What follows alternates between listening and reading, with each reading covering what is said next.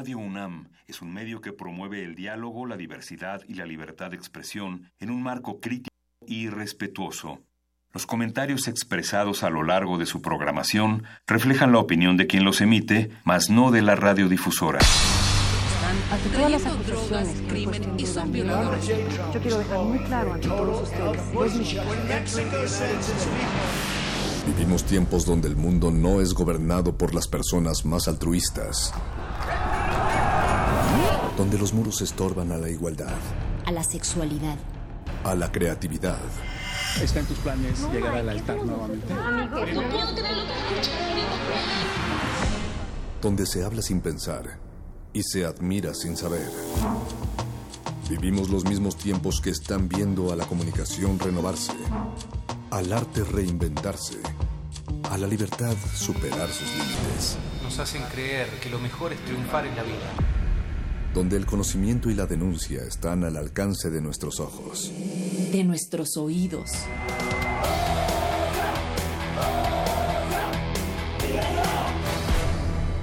Resistencia modulada.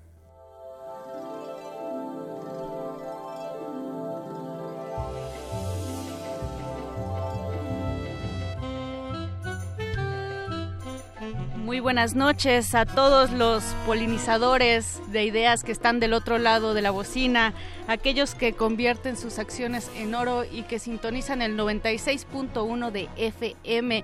Esto es resistencia modulada, simpsonizada. Hoy Berenice Camacho de amarillo, con playera blanca y jeans azules. Sin sonorizada, diríamos. Eh, bienvenidos. Hola, Mónica Sorrosa. Sí, quisiera estar de amarillo. El mi corazón es amarillo, definitivamente. Y la cabina de Radio UNAM en resistencia modulada cuando son las 8 con 8 de la noche desde la Ciudad de México de un jueves 24 de mayo. Pues esta cabina se pinta de amarillo también, como ya lo escucharon. Qué padre hablar de los Simpson, hablar de las abejas, hablar del el color amarillo, que por cierto es mi color favorito, Moni. Entonces me la voy a pasar muy bien, eh, seguramente también aquí a tu lado. Muchas gracias por estar acá en la resistencia modulada. Eh, y no solo estamos nosotras dos, sino también está la producción que se encuentra del otro lado del cristal. Está el señor Agustín Mulia a cargo de los controles. Alba Martínez está en la continuidad, me parece. Sí, está en la continuidad y Eduardo Luis en la producción ejecutiva. También por ahí está Mauricio Orduña, que pronto se acercará acá a una gélida cabina en glaciares un poquito más adelante, Moni. Así es, van a venir a poner un poquito de frío a esta cabina, pero esta vez no están del otro lado del cristal, ver, esta vez están ahí pegados cual calcomanías, porque es un mundo en 2D. Esta vez estamos... Eh, festejando ese mundo de las caricaturas que no solamente nos remiten a la infancia, sino también nos remiten a pues a la cultura popular y al niño que nunca vamos a dejar de ser. Aquí en Resistencia Modulada siempre hemos puesto de manifiesto que la juventud no es una etapa, no es nada más de tal edad, de tal edad a tal edad y creo que la niñez también. Creo que lo peor que nos puede pasar es que dejemos de ser niños. Yo, yo me sigo sintiendo niña todavía. Ah, definitivamente. Y creo que aquello que vimos en la infancia, como lo mencionas, de pronto también se extiende hacia otros momentos de la vida.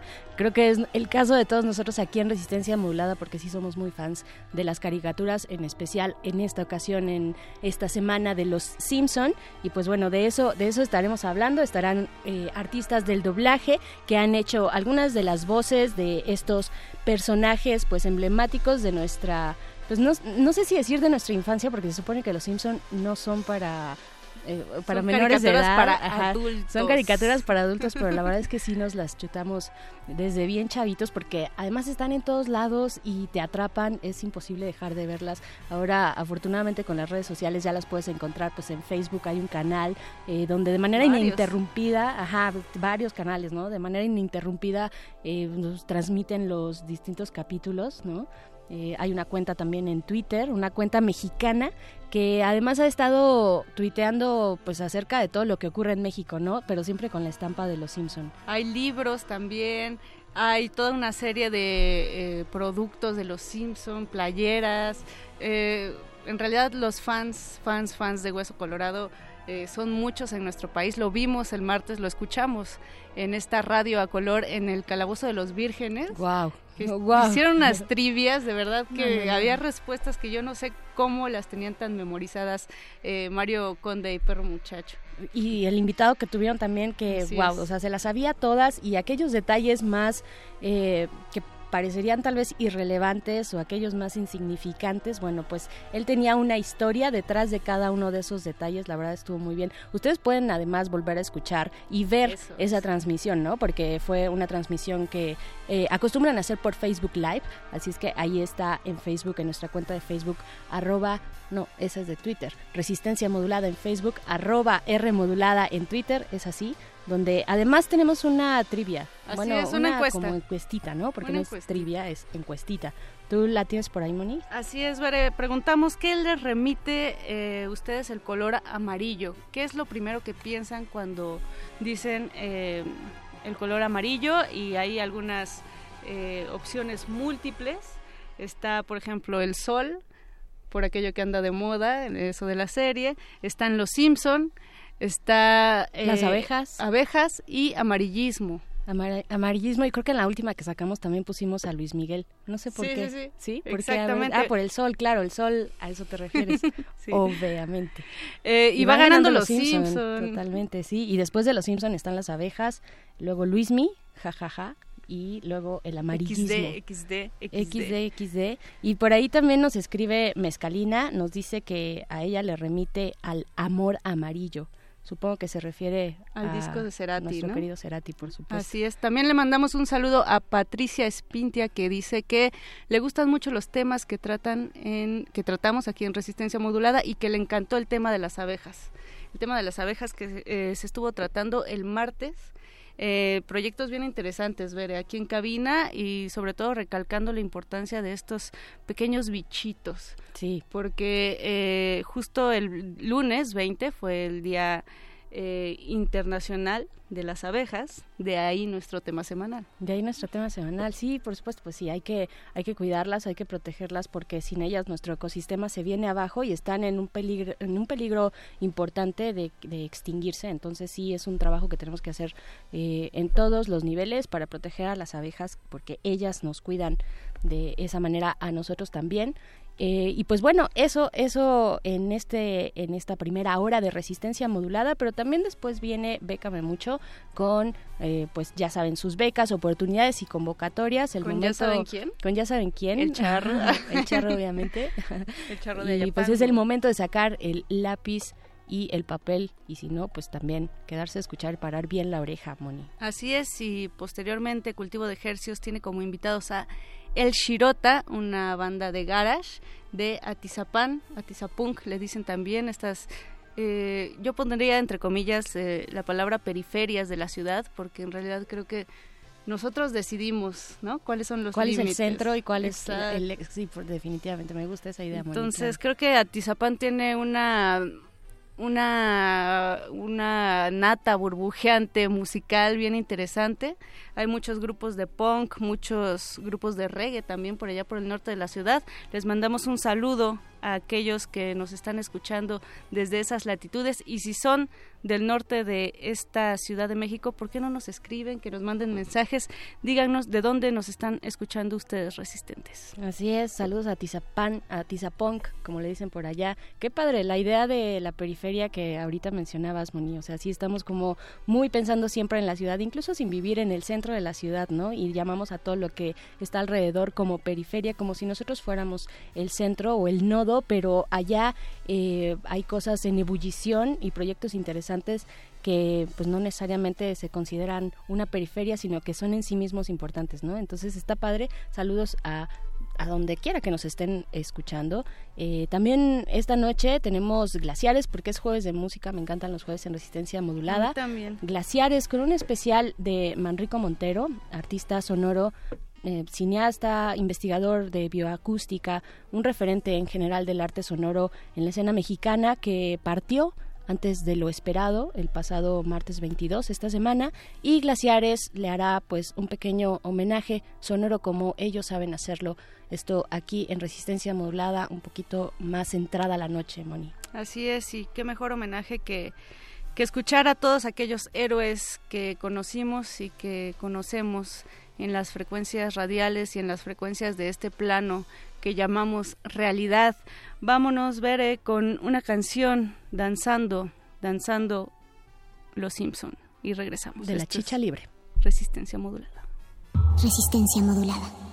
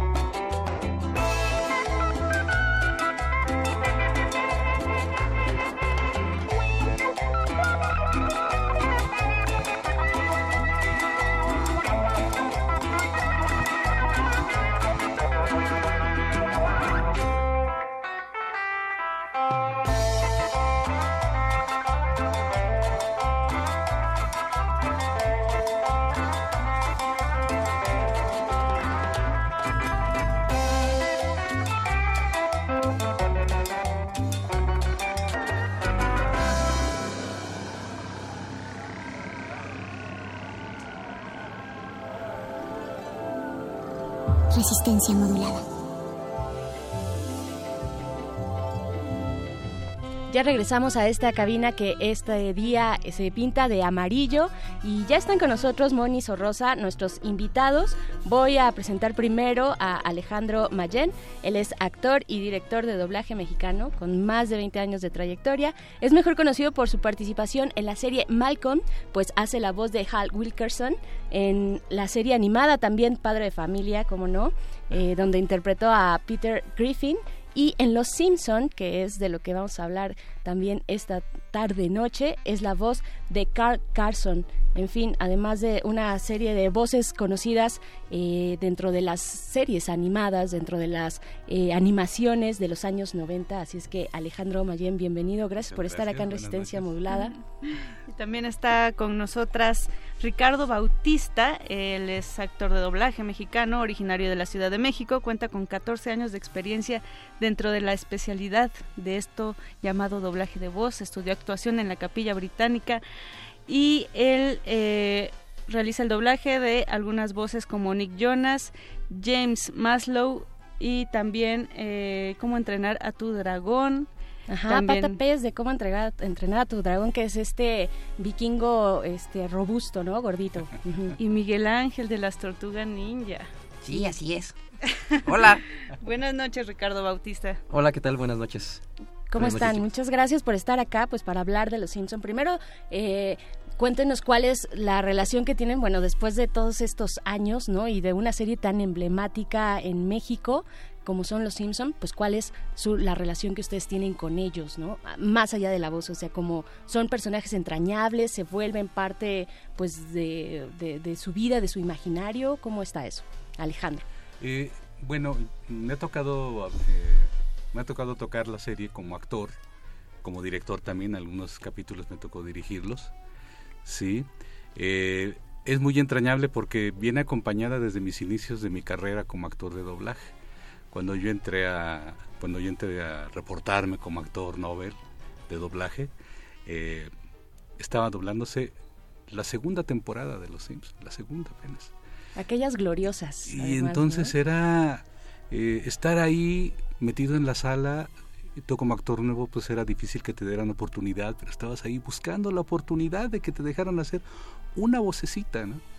Y poco a poco pues vas entrando a, los ambientes, que son las voces que están ahí de fondo, y de repente hasta este personaje que está aquí en la esquina, hasta este chofer, hasta que poco a poco de repente doblas a un negrito que se llama Carl y resulta que es el compañero de trabajo de Homero. Y entonces he venido acompañando a ese personaje durante años, ¿no? Hola Homero, ¿cómo estás? Vamos a tomarnos una cerveza, ¿qué te parece, no? Y con su amor de closet, este, Lenny, ¿no? su amor de closet, ya lo de closet, claro. Sí, y ya de repente, por, por motivos, por cuestiones fortitas, me toca hacer eh, la voz de entrada. ¿Qué es? Los Simpson. ¿Cómo ven? Y leer los insertos, ¿no? Todo eso. Y, y de repente ya, oye, ¿quieres dirigir esos capítulos? De... Claro, yo encantado, ¿no? Me divierto mucho. Pero Alejandro, ¿tenías en, en esos años, eh, tenías idea de que se iba a convertir en un fenómeno como lo es ahora Los Simpson? No, no por eso es, es maravilloso ver cómo ha ido creciendo la serie va conservándose y tú sigues trabajando, trabajando, trabajando cada temporada que llega cada año y de repente dices, ya llevo 15, 20 años en esta serie, ¿no? 25. Dios mío, ¿qué pasa aquí? Sí, yo creo que es todo lo que todos nos preguntamos, ¿no? ¿Qué pasa? ¿Qué tipo de fenómeno son los Simpsons, ¿no? En nuestro país. Claro, también Ricardo, pues preguntarte lo mismo, ¿cómo fue ahí tu primer enlace con, con, esta serie? Pues bueno, para mí fue algo así como, bueno, les voy a contar desde el principio. Yo cuando era niño empecé a ver Los Simpsons, fue, vaya, mi primer acercamiento. Y yo era fan de Los Simpsons, bueno, no era fan, soy fan de Los Simpsons, ¿no? Y desde chico siempre me encantaron Los Simpsons. Y pues vaya, los vi desde pequeño, crecí con ellos, eh, hasta que ya eh, cuando empecé a trabajar en doblaje, por azares del destino me toca entrar a partir de la temporada 16 a la serie y me tocan tres personajes, ¿no? Me toca eh, Dolph, me toca Kearney y me toca Jeremy. Para que los identifiquen, eh, Dolph y Kearney son los vagos que están con Jimbo siempre, que están molestando a ah, Bart, ¿no? Sí. Eh, Jeremy es este, el adolescente pecoso. el que eh, trabaja en el McDonald's. El que, trabaja en, el cine, en, el, McDonald's y en todos lados lo corre. Tiene barritos en la cara. Y tiene pecas en la cara y barritos, sí. Que habla más o menos así de: Señor Homero, por favor, no haga eso, me van a despedir por su culpa. No, no me pise, me duele, no. Es muy escandaloso, ¿no? Jeremy es así y y siempre, en donde trabaje, siempre, siempre lo despiden.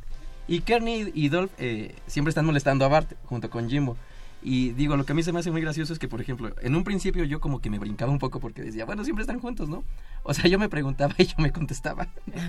ok, ok. Tiene que ser habilidad. Exacto. Y yo decía, este, tú es un poco extraño. Me decía, no, tú hazlo. Este, y dije, bueno, entonces, a ver, vamos a tratar de eh, hacerlo un poco distinto. Y por ejemplo, Kearney habla más o menos así. Cuando te vea, Bart, voy a acabar contigo, ¿no? Y dije, bueno, ¿cómo, cómo distingo al otro? dije, pues lo hago baboso. Eh, eh, Dolph es eh, chaparrito, tipo emo, como cabello así a la mitad del rostro. Y habla más o menos así. Sí, Kearney, te voy a ayudar para que terminemos con Bart y todos esos vagos que están ahí. Jimbo, ayúdame. Y, y, es muy, bueno, para mí era muy gracioso, ¿no? Porque me divertía mucho, porque primero grababa un personaje y luego el otro. Pero muchas veces, eh, cuando grababa, por ejemplo, a Kearney primero, iba ensayando ya a Dolph, iba haciendo, eh, y viendo de qué se trataba. Y me divierte mucho porque en serio me pregunto y me contesto la mayoría de los capítulos. Claro, claro. Ahora siempre eh, se ha exaltado el doblaje mexicano justo por eso, ¿no? Por su calidad porque además le dan personalidad a los a los dibujos animados en este caso eh, pero ¿cómo es este proceso? ¿Cómo llega a ustedes eh, una caricatura y ustedes empiezan a trabajar el personaje? Que digamos, ya hay un background de parte de, eh, si la caricatura en este caso es estadounidense, pero ustedes cómo le lo dotan de su, de su calidad actoral, en este caso de, de los personajes que hacen en Los Simpson. Bueno, el tratamiento puede ser muy variado. Si es un personaje de una envergadura muy grande, un estelar, por lo regular el cliente te manda ciertas, este, ciertas especificaciones de la personalidad, cómo quieren la voz, si la quieren nasal, si la quieren gutural, si la quieren pesada, si le, sí, más o menos ellos ya traen un trazo. Pero de repente personajes secundarios que salen y este y tú lo ves, ves la personalidad, ves este algún rasgo característico de su rostro, por ejemplo, si es muy dientón, pues entonces lo haces desear, ¿no? Si tiene dientes grandes, si tiene la nariz muy pronunciada, pues entonces lo haces un poco más nasal. ¿sí? O si es muy gordo, pues entonces lo engolas un poquito y te vas para abajo y le das, tratas de dar peso. Sí, e, es el tratamiento que tú ves de la personalidad y plasmas. Y de repente eh, no te das cuenta que ese personaje para la siguiente temporada ya creció y ya le dan más, más tiempo, ¿no? Más tiempo, aire y después ya de repente le dan un, un este un programa estelar, ¿no? Que es el protagonista, como me pasaba con el comic book guy que se llama Jeff, que es el de la revista, ¿sí? Que lo heredé de un compañero que hablaba así más o menos embolado, y entonces todo el tiempo estaba, ah, sí, Bart, ya te traje este nuevo, ¿no? Y vamos a apostar por eso, que no sé qué, y vamos a jugar. Y de repente le tocó el capítulo en que conoce a su novia, se casa y es una cosa Claro, que tiene sus capítulos de pronto, ¿no? Cada uno de los personajes van avanzando y van creciendo y se van ganando su lugar dentro de la serie, ¿no? Sí, sí. Y todo el tiempo se le conoce como el comic book guy. Y hasta apenas cuando le tocó ese capítulo ya tuvo nombre, se llamó Jeff. Ok, ok. Pero ya veníamos tratándolo desde mucho tiempo. Y de repente ya me, me tocó doblar al maestro de música, que se llama Largo y como es así nasal, calvo y flaquito, entonces lo hice un poquito así más engolado, con una voz más pituda y, oye tú, Lisa, sal de aquí. Es lo que te va tocando, ¿no? Y vas tomando, como dicen, ciertas tablas, cierto oficio de ver las características, sobre todo en los dibujos animados, ¿no? Por supuesto. Para ti, ¿cómo, cómo, cómo es esta parte de preparar eh, un personaje, Ricardo? Pues lo que yo trato de hacer, eh, digo, en esa ocasión, en Los Simpson, pues ya venía eh, de algo anteriormente que, pues, como te digo, pues yo era fan de Los Simpsons, ¿no? Y ya conocía más o menos a los personajes. Lo que yo traté de hacer en esta ocasión es eh, tratar de apegarme más al, al, inglés, a como yo los escuchaba, trataba de hacerlo lo más parecido posible, porque yo sabía que, bueno, sé que hay muchos fans que también los escuchan en inglés, ¿no? Y dije, pues si les brinca mucho me van a matar, ¿no? este, Así que voy a tratar de hacerlo lo más similar al inglés para que no esté, porque son personajes que, que ya están creados en ese, en ese aspecto, ¿no? Cuando a lo mejor, si los hubiéramos, bueno, si a mí me hubiera tocado empezarlo, a lo mejor lo hubiera hecho, a lo mejor de otra forma distinta, lo hubiera empezado tal vez a moldear de otra forma, pero como estos ya estaban hechos, eh, ya, ya llevaban anteriormente, y, y lo chistoso es que habían muchos compañeros que ya los habían grabado, o sea, como que, como dice el señor Mayen, eh, vaya, como que primero sale un personaje y luego lo dejan y luego vuelve a salir y luego poco a poco empiezan a crecer, ¿no? Empiezan a crecer y luego ya les dan más peso. Y a mí me tocó que cuando yo empecé a, interpretar estos personajes, fueron creciendo poco a poco. Pero por lo mismo, como salían muy poco, muy de vez en cuando, habían pasado como por 10 actores cada uno. O sea, claro. no, como que no había un actor que los hubiera hecho eh, fijamente, ¿no? Así que vaya, lo que yo hice fue tratar de escucharlos a cada uno y apegármelo más al inglés. Y como, como dice, o sea, por ejemplo, en el caso de Jeremy, el adolescente pecoso, al principio este, lo que sucedía es que en el libreto decía adolescente, porque no tenía ni nombre, o sea, nada más era el adolescente, el adolescente, ¿no? Y así lo conocíamos. Hasta que un día supimos cómo se llamaba, se presentó y dijo, soy Jeremy, soy Jeremy, mucho gusto, ¿no? Y nosotros, oh, se llama Jeremy, después de, creo que a la veinteava temporada dijo su nombre, o sea, después de 20 años, y siempre le habíamos puesto adolescente, ¿no? Y hasta, o sea, hasta hace 10 años supimos cómo se llamaba. Y es que, perdón, eh, también la serie fue creciendo muchísimo, ¿no? Sí, o sea, el número de personajes. Y los personajes, exacto. Las historias se fueron diversificando y ya no nada más era como la familia Simpson, ya era todo el pueblo de Springfield. Exacto. Ahora, nosotros los espectadores nos damos como cuenta justo cuando cambian esas voces. De inmediato, ¿no? Se percibe rapidísimo. ¿Cuál es el reto de que ya existe un personaje y de repente tú lo tengas que volver a reinterpretar y para que el público no se saque de onda? ¿Cómo, cómo es esta, esta transición? Bueno, mira, en, de entrada, pues eh, en el doblaje somos una familia. Sí, una familia grande o chica, como quieras, pero somos una familia, entonces la mayoría nos conocemos. Entonces de repente te acuerdas, ah, es que este lo había doblado, lo doblaba Richis, ¿no? Este, pues, Entonces trato de, trato de pegarme un poco más al timbre de él y tratar de imitarlo, ¿no? O como te vas a, a, a tratar de calcar para que no brinque tanto a la hora de... Sí. Pero de repente te resucitan un personaje de hace seis temporadas y dices, pues ni modo, tienes que, tienes que este, debo sacar tu sensibilidad y tratar de pegarte al inglés, por ejemplo, ¿no? Por ejemplo, es que entran tantos personajes que de repente también el director que perdía el control de los fijos, que les llamamos nosotros tu personaje fijo. Entonces hubo temporadas en que yo doblé, eh, no siempre, pero doblé a Apu. Sí, el que trabaja en, el, en, la tienda de conveniencia, entonces, ah, sí, pasa, mira, te tengo aquí tus, tus mercancías, tu cerveza, ¿no? Y, y, y, teníamos que este, hacerlo, ¿no? Alguna vez alguien dobló a que, es, que ahora es fijo de Jorge Ornella, ¿no? Mo, hola Mo, danzar todo el tiempo. Pero conforme fueron creciendo los personajes, entonces empezaron a asentar, este ya, se empezaron a respetar. Este es el fijo de Ricardo, este es el fijo de Alejandro, este es el fijo de fulano, mengano. Y ya empezó a tomar más cuerpo la serie, ¿no? Entonces claro. cuando ustedes más empezaron a acostumbrar a, a, a, no, esta voz no es, ¿no? La de fulano, ni claro. la de Mengano, ¿no? Y además con tantos fans de Los Simpson, pues es prácticamente imposible engañarnos, ¿no? Sí, bueno, sí, no engañarnos, pero poner una voz de pronto emergente por ahí, ¿no? Cuando ya estamos tan familiarizados con ellos, ¿no? Y supongo que ustedes, no supongo, estoy segura, ustedes tienen, o sea, supongo que son fans fans de, de esta serie, ¿no? Sí, la han sí. seguido durante muchísimo tiempo. ¿Cuáles son sus personajes, sus momentos favoritos de la serie? Sí, sí, sí, exacto. Eh, Para por, ti, por ejemplo, Ricardo. Por ejemplo, personajes favoritos, a mí a mí me encanta Bart. O sea, yo sé que la serie está muy enfocada en Homero. Además pero trae una camiseta sí, de trae Bart. una playera de Bart. Yo creo que mi personaje favorito de Los Simpsons es Bart. Me, me encanta porque es así todo eh, loco, todo rebelde y no sé, como que siempre me, me, fascinó Bart. Y digo, hay muchos capítulos que me han gustado. O sea, yo, yo, creo que no puedo definir uno. O sea, son bastantes. ¿Has intentado imitar a Bart en algún momento? No, nunca he intentado imitar a Bart porque por lo regular siempre lo estoy golpeando con los otros okay. personajes. pero, es tu eh, forma de mostrarle... Pero es mi forma de demostrarle cariño. que, sí, que eres su fan. sí, pero no, nunca lo he intentado. Alejandro, ¿tú tienes algún personaje, más allá de los que has doblado, algún personaje favorito o una historia dentro de la serie que también te haya gustado bueno, más Homero, que otras? Homero siempre me ha gustado, sí. Algunas veces traté de imitarlo, ¿ves? Pero no puedo conservar todo el tiempo la voz, de repente la pierdo, pero de repente sí, me divierto mucho cuando lo imito. Eh, ¿Y no te ha tocado que, por ejemplo, no llega el, titular de Homero que se enfermó, o no sé, algo pasó, y, y tengan que entrar con ese personaje? Eh, eh, hubo, hubo un tiempo que sí, ahora no, ya es muy difícil, precisamente por el control de la calidad que se exige de la serie. Yo como director, cuando, de haber dirigido en algún momento, me llegaba a faltar un compañero de una intervención y no me dejaban cubrirlo.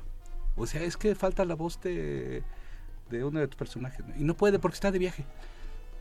Lo cubrimos, no, hay que esperar a que venga. Claro. Y lo grabamos. El respeto, el respeto al trabajo del otro Exacto, también y al público, y el ¿no? profesionalismo o sea, que veras, tienen, ¿no? Este, se cubren cuando de veras es que estén cuando se muy enfermo o si urge ya la fecha de entrega. Entonces sí le preguntamos al cliente, ¿nos das chance? ¿Lo quieres? ¿Nos das chance? Sí, sí, porque ya lo tengo que sacar a leer. Ok, lo cubrimos. Perfecto. Pues estamos platicando Moni Sorrosa con Alejandro Mayén y Ricardo Bautista, artistas del doblaje. Eh, les invito a hacer una pequeña pausa musical. Vamos a escuchar esto de Tom Jones. La canción se llama It's Not Unusual. Es con mucho amor para Marsh Simpson. Regresamos aquí, Resistencia Modulada de Amarillo. Es de mis favoritas. Resistencia Modulada.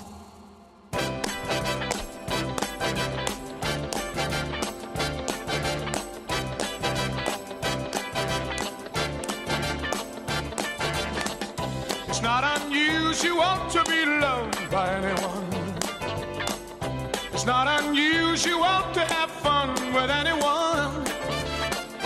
But when I see you hanging about with anyone, it's not unusual to see me cry.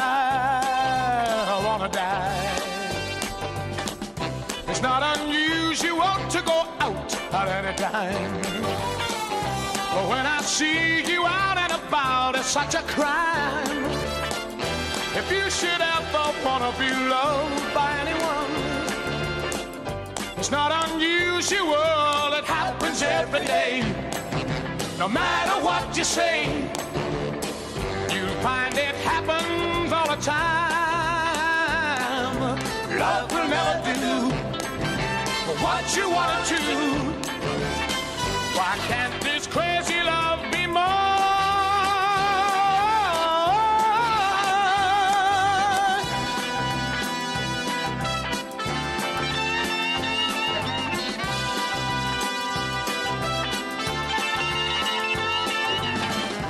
It's not unusual to be mad with anyone. It's not unusual to be sad with anyone. But if I ever find that you've changed at any time, it's not unusual to find that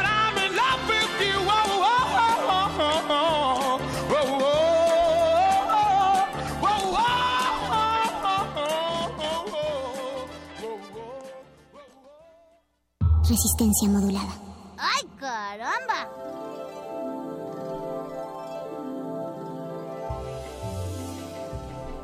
y estamos en Resistencia Modulada, la radio a colores, la radio amarilla, eh, hablando con actores profesionales de doblaje, Alejandro Mayen y Ricardo Bautista. Estábamos comentando eh, la importancia de Los Simpson a nivel internacional.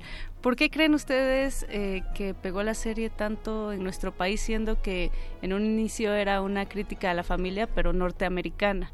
¿Cómo, cómo es que nosotros eh, terminamos identificándonos tanto también con estos personajes.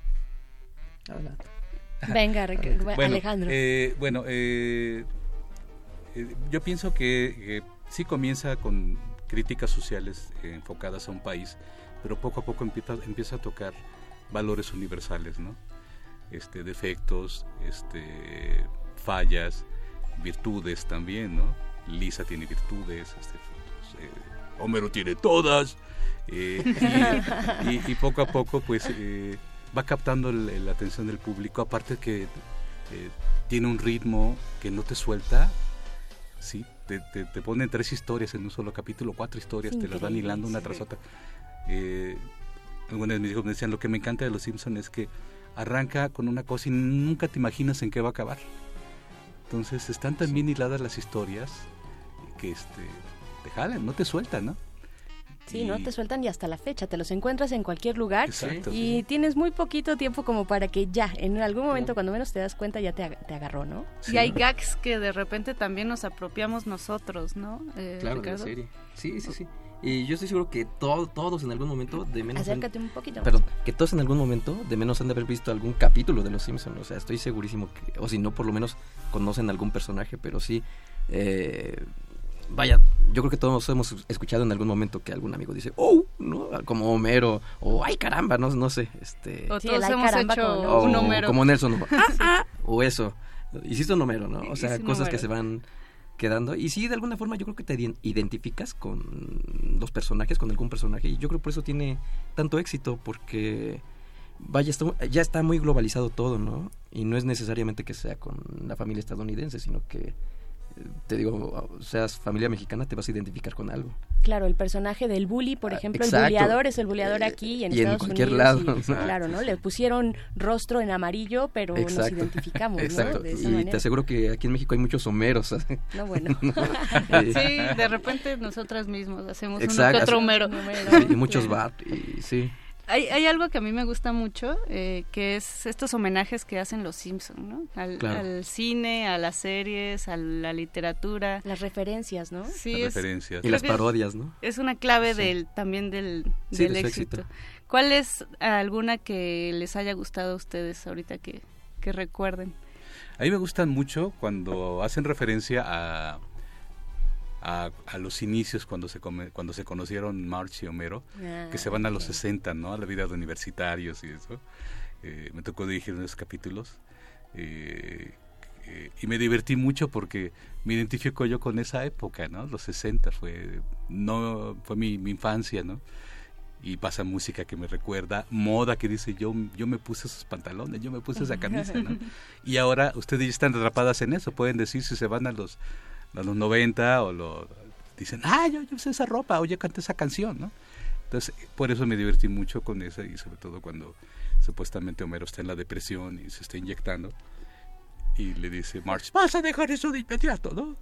No, lo necesito. No, tienes que, tienes que dejarlo y lo tira. No, es insulina, soy diabético. ¿no? Te dije que sí lo necesitaba.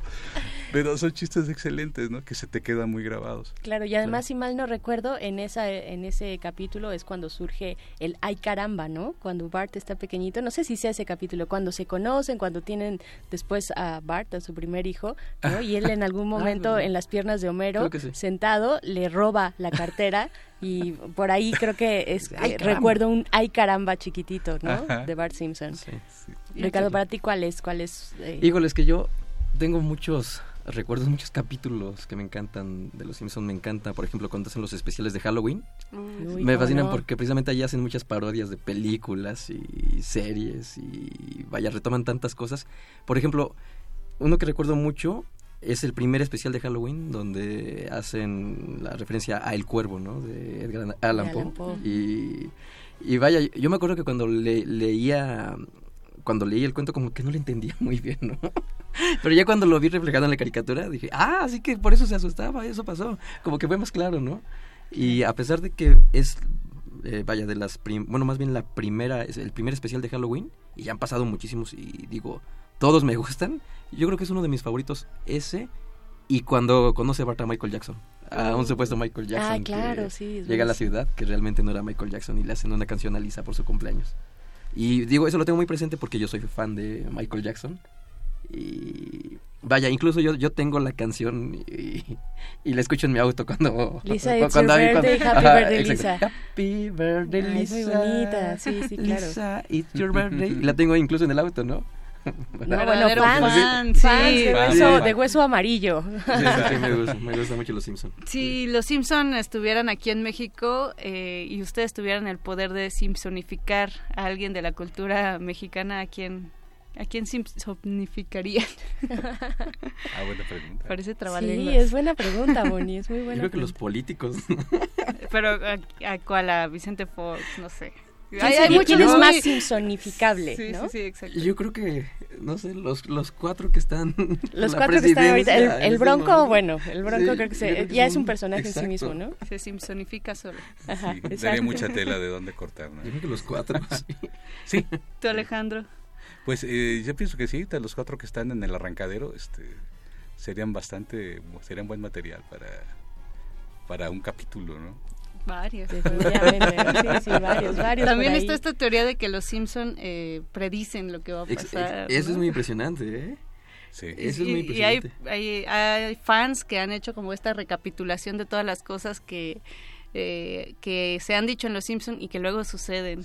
Sí, Claro. búsquenlo en YouTube. Y, Sí, como Sí, la muchos- victoria de Donald Trump, ¿no? La victoria de Por Donald Trump. ejemplo, uno de los más. Y también ahora que eh, ya corrió la noticia de que Matt Groening va a hacer una nueva serie, bueno, ya se va a estrenar en mediados de agosto a través de Netflix. eh, ya hubo un capítulo de Los Simpson donde salieron personajes eh, pues muy similares a los que plantea esta nueva serie que me parece se llama Desencantados o algo por el estilo. Pues ya, ya salió en YouTube, eh, en Internet, perdón, eh, pues la, la referencia, ¿no? De cómo Los Simpson predicen el futuro. Wow, ¿no? Sí, es muy impresionante, en serio. Yo creo que es la libertad de poder decir las cosas y también el humor, ¿no? Tan, tan inteligente y Sí. que te da esa posibilidad de acercarte tantito a la realidad. Exacto. De ahí la genialidad. Sí, son, son definitivamente gen- geniales. Alejandro Mayen, Ricardo Bautista, más allá de los Simpson, eh, pues háblenos de ustedes, de sus carreras, ¿cuál han- cuáles han sido, cuál ha sido ese personaje eh, más importante o al que le tienen un especial aprecio y recuerdo dentro de este camino en la en el doblaje de voz. Por favor. Adelante, por favor. bueno, Alejandro. eh, eh, Malcolm. Malcolm. Malcolm es una serie que marcó mucho mi vida porque me hizo crecer como me hizo crecer, me hizo crecer como director, como actor y como persona. Sí. Eh, fue de las primeras series que me dieron. Así venía dirigiendo, dirigiendo y me daban películas, películas, pero todavía no llegaba el momento de que me dieran la serie. Y de repente me dicen, vas con esta serie. Y empecé a dirigir desde las pruebas de voz. Y entonces llamar niños, más niños, y no, no, no le pegábamos al estelar, que era Malcolm. Bromamos con chavas que hicieran voz, no. Hasta que llegó un niño que era sus primeros este, pininos haciendo doblaje y se quedó por ser, por ser una voz distinta ¿no? a las ya conocidas y a, a enseñar a doblar al niño y enseñarlo a actuar. ¿no? Ahora es un, un profesionista, una, una persona muy, muy este, responsable y sigue siendo muy buen actor, sigue haciendo doblaje.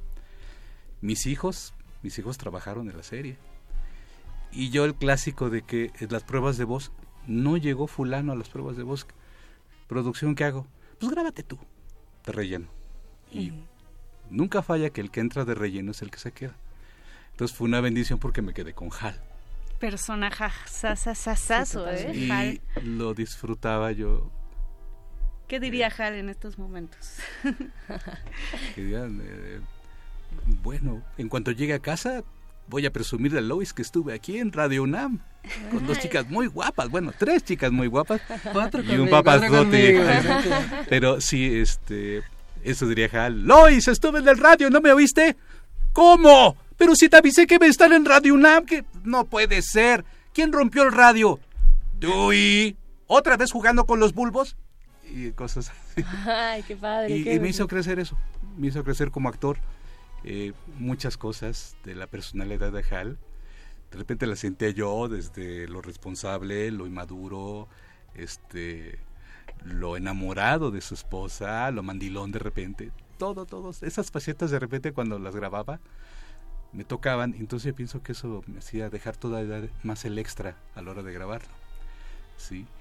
Y como director crecí mucho con los niños, los vi crecer junto conmigo a los niños, a los actores también, que tú veías que en, en la pantalla también cómo crecían esos niños como actores impresionantes cada vez más, unos tiros para, para actuar, y los niños que los doblaban también tenían que dar pues mínimo el, el- Claro. la talla, ¿no? Claro, no, qué padre Alejandro, pues tener esta suerte, ¿no? Porque además tú tienes una carrera, o sea, me refiero a esta suerte de poder eh, hacer vincularte de esa manera, ¿no? Tan especial Sí. con un personaje y con un proyecto en general, con este que nos comentas de Malcolm eh, y con una carrera, pues una trayectoria ya bastante eh, nutrida de años, de experiencias. Para ti, Ricardo Bautista, eh, que eres un actor más joven. pues cuál ha sido de tus personajes más entrañables o que más te han marcado. Pues le tengo cariño a bastantes personajes. Eh, eh, vaya, yo, yo creo que el que tal vez le tenga un, más, un poquito más de cariño es a Miguel Ángel de las Tortugas Ninja. Okay. Porque también cuando era niño me tocó pues la primera generación de las Tortugas Ninja, ¿no? Y yo crecí con las Tortugas Ninja y yo, ay, qué, qué- qué divertido, me gustaban mucho, ¿no? Y ya cuando creces y te toca interpretar, vaya, una caricatura que tú seguías de niño, pues es, es así como wow, ¿no? Y además interpretar a, un- a la tortuga que a ti te gustaba, que era Miguel Ángel la que a mí me gustaba, fue así como que, No, wow, increíble. Que por cierto, gracias a él, porque él me llamó eh, a prueba de voz. A las pruebas de voz. A las pruebas de voz. Y me quedé con Miguel Ángel, pero él fue el que me... Gracias a Alejandro. Gracias a él. Sí, yo arranqué ese proyecto de las Exacto. Ninja, sí. Y yo creo que sería Miguel Ángel. Y le tengo también mucho cariño a Nick Jonas, un cantante norteamericano que también se tuvo su serie, eh, va- vaya, con sus hermanos. Y me acuerdo que fue cuando empecé y a lo mejor porque la sufrimos al principio y duró bastante tiempo la serie, como Sí. 5 o 6 años. Y a lo mejor por eso como que también me encariñé. Y es, digo, y, es, y, y con Miguel Ángel me pasa lo mismo que con los Simpson, ¿no? O sea, también como de niño vi a los Simpson y, y ahora poder ser parte de ellos, también es así como que, wow, no puedo creerlo, ¿no? O sea, eh, en su momento cuando me tocó, es así de, de, vaya, y hasta la fecha yo creo que son los proyectos que más disfruto. Cuando, cada vez que hay Simpson, que tengo que grabar Simpson, te lo juro que yo esté así muy cansado, en serio que me la paso súper bien. Y Porque además, siempre, eh, siempre me río. Claro, hay diversión de por medio, ¿no? Exacto, Además, sí, dentro de sí. este trabajo. Sí, sí, sí. Claro. ¿Qué les recomendarían a, a aquellos que quieren iniciarse en esto del doblaje, del trabajo con la voz? Bueno, es una carrera actoral. Así es. Sí, es, es, la, es la especialidad, actores de la especialidad del doblaje. Entonces sí se necesita una preparación. Siempre nos llegan personas que, ah, yo sé hacer voces chistosas, déjame trabajar. No, este... Hay quienes sí tienen el talento, hay quienes tienen que cultivarlo. Bueno, yo soy un, un ejemplo Yo tuve que cultivar la carrera de actor con mucha disciplina, ser muy empecinado, sí voy a llegar. Eh, pero sí, sí les recomiendo que tienen que estudiar actuación y también después la técnica del doblaje. Hay talleres, hay este, academias que enseñan la técnica del doblaje, pero es muy importante siempre cultivarse como actor, hacer teatro, las disciplinas de todas las disciplinas que puedan cultivar de la actuación, hacerlas, porque eso te da, enriquece tu, tus sentimientos, tu carga de emociones, si conoces tu cuerpo, conoces qué, botones apretar para llorar, para reír, para ser malo, para ser un ángel. En esta carrera eh, eh, nunca sabes, un día puedes, el mismo día puedes apelar desde las virtudes más altas hasta las pasiones más bajas. ¿Sí? Que hagas un papel aquí de santo y en el otro eres un asesino, un psycho, y tienes que hacerlo el mismo día. Y entonces tienes que estar entrenado para hacer distintos personajes o tienes que enfrentarte a un puppet de Plaza Sésamo y de repente cambiar la voz y caracterizarla completamente y ser Oscar, ¿no? O ser Archibaldo, ¿no? Entonces eh, son, eh, son los retos diarios, los retos diarios y eso lo consigues actuando y estudiando, siempre preparándote. Padrísimo, qué bonito. Ricardo, en tu caso. Sí, exactamente lo mismo que, que dijo el señor Mayer. Yo creo que lo primero es la preparación eh, y sí, sobre todo la actuación. Porque yo creo que a final de cuentas la sincronización a lo mejor, eh, vaya, es una técnica, ¿no? Es técnica, sí. Es técnica. Y con práctica, vaya, lo vas haciendo. Pero lo que es la actuación, eso sí no es muy fácil. Porque a lo mejor tú en un principio, a lo mejor puedes practicar, ¿no? Puedes intentar, este, no sé, en tu casa y decir, a ver, lo voy a decir enojado, ¿no? Oh, le estoy enojado. Y ya cuando te oyes, dices, no, no me escucho enojado. Y según yo lo estaba haciendo enojado, ¿no? Y me oigo normal. Y, y el chiste es que tú puedas reflejar el sentimiento que está en el personaje y puedas, este, vaya, hacer que, que lo escuchen las demás personas también, porque a lo mejor el personaje está sonriendo y según tú lo estás haciendo sonriendo, ¿no? Y ya te oyes y dices, no es cierto, yo no me estaba, no me oía sonre eh, vaya, vaya sonriendo, exacto. Claro. Y más bien es eso, trabajar la actuación para que lo puedas reflejar y puedas eh, plasmarlo en, en pantalla. Claro. Pues maestro Alejandro Mayén y Ricardo Bautista, muchísimas gracias por acompañarnos, por compartir su trabajo y por hablar de los Simpson. Por celebrar con nosotros los Simpson también. Muchas gracias. Ah, un placer haber estado con ustedes. Un placer haber estado con ustedes, chicas. Eh, oigan, eh, ¿no tendrán empleo? Porque necesito trabajar. ¡Me despidieron! A lo mejor eh, un próximo locutor, ¿por qué no? Sí, claro que sí, por supuesto. Muchas gracias, Alejandro Mayen y Ricardo Bautista. Y muchas gracias a ustedes que siguen por acá en Resistencia Modulada. Vamos con una canción. Vamos a escuchar la canción que Selma canta cuando Mm, sí, claro, adopta claro. a su iguana por no poder embarazarse en el episodio La elección de Selma. Se llama You Make Me Feel Like a Natural Woman de Aretha Franklin. Esto es Resistencia Modulada.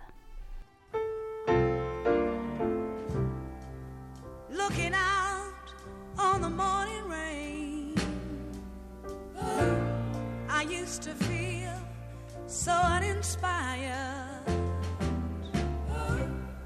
When I knew I had to face another day,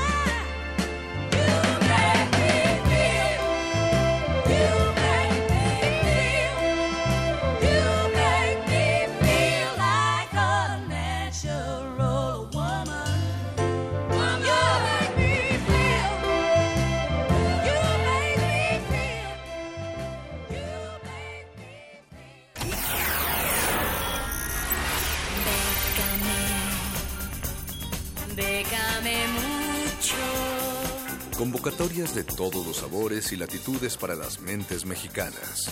Toga y Birrete, especializados en resistir economías en decadencia. Décame mucho. Déjame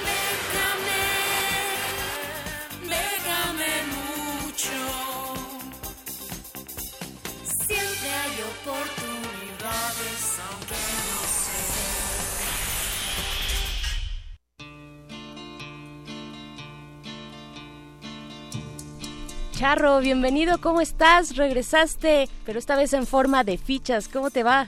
Buenas noches, todos ahí en cabina y la resistencia que nos escucha. Aquí andamos efectivamente de vuelta, como cada semana en PKB Mucho, su sección favorita para ganar convocatoria. Buenísimo, ¿y qué nos traes esta vez en tu, Eh. debajo de tu sombrero de charro? Eh, bajo de mi sombrero hoy traigo unas opciones. La primera es la de Arte Lumen, que es la tercera edición de este Eh. concurso, el cual cierra el próximo 31 de julio a la casi medianoche, 23 horas 59. Y bueno, en este pueden participar todas las personas físicas que eh, eh, sean de la República Mexicana a partir de 20 años en adelante. Deben ser estudiantes o egresados de las licenciaturas de artes visuales o artes plásticas. Hay tres categorías, estudiante, emergente y trayectoria consolidada. Lo que varía es la edad para que chequen a detalle en las bases completas en cuál pueden aplicar según sea su caso. Las disciplinas es pintura, dibujo y gráfica. El registro es en línea, la temática y técnica son libres y deben registrar forzosamente tres obras, ni menos ni más. De lo contrario, serán descalificados. Pero bueno, todas aquellas obras que lleguen a ser finalistas formarán parte de la exposición Parámetro 3 a efectuarse en septiembre del presente año aquí en la Ciudad de México. Pero habrá tres premios de adquisición. Eso quiere decir que es como si les compraran directamente la obra, por eso es adquisición. Para el, para la categoría estudiante son 100 mil pesos, para la categoría emergente 200 mil y para la categoría trayectoria consolidada son 300 mil pesos. Así que no está nada mal para que chequen a detalle ahorita que terminemos nuestra sección, corran a las redes sociales aquellos que sean egresados estudiantes de artes visuales o artes plásticas. Les repito, el cierre es el próximo 31 de julio, un minuto antes de la medianoche. Buenísimo, Perfecto. charro. ¿Qué más? ¿Qué más nos tienes? Para todos aquellos que al igual que este charrazo tienen su charro corazón y hacen cancioncitas, está abierto el concurso de composición Music City Songstars. Este cierra el próximo 30 de junio y está abierto a todos los compositores, tanto aficionados como profesionales. Pueden inscribir la cantidad de canciones que deseen, pero pagarán una inscripción de 25 dólares por cada tema. Hay diferentes categorías, pueden checar a detalle y con calma después para ver en qué categoría quieren participar.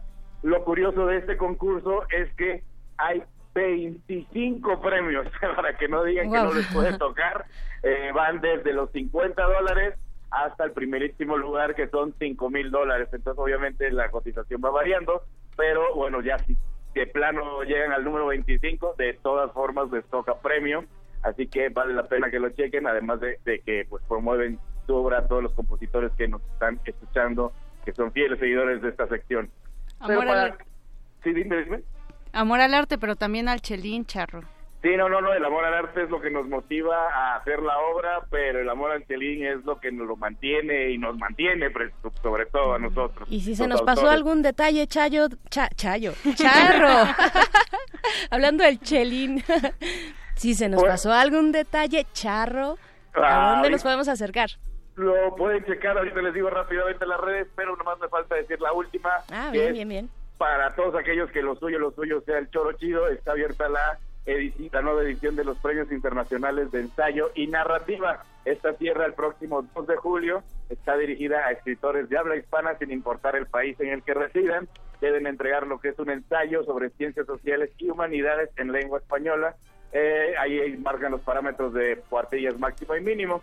Eh, deben ser inéditos, pero aquí viene lo curioso. El premio es, obviamente, nada más habrá un solo ganador, es de 400 mil pesos, pero de ahí hay que descontar los impuestos. O sea, estamos hablando de casi 345 mil pesos. Los gastos de traslado, hospedaje y alimentación para ir a recibir el premio serán cubiertos por los organizadores. Sin embargo, cabe mencionar las letras chiquitas que nos llaman la atención en este concurso. Es los derechos patrimoniales de la obra ganadora pertenecerán a las instituciones convocantes. Por lo tanto, la obra no podrá participar en otros premios sin la autorización de los de los nuevos ah, este, dueños de los derechos patrimoniales. Como bien saben aquellos seguidores de esta sección, hay derechos morales y derechos patrimoniales. Los patrimoniales son estrictamente los que comercializan con la obra. Entonces, a la hora de recibir el dinero por el premio, están cediendo la posibilidad de poder comercializar con su obra. Así que, ojo, Hay si que tenerlo obra- muy en cuenta.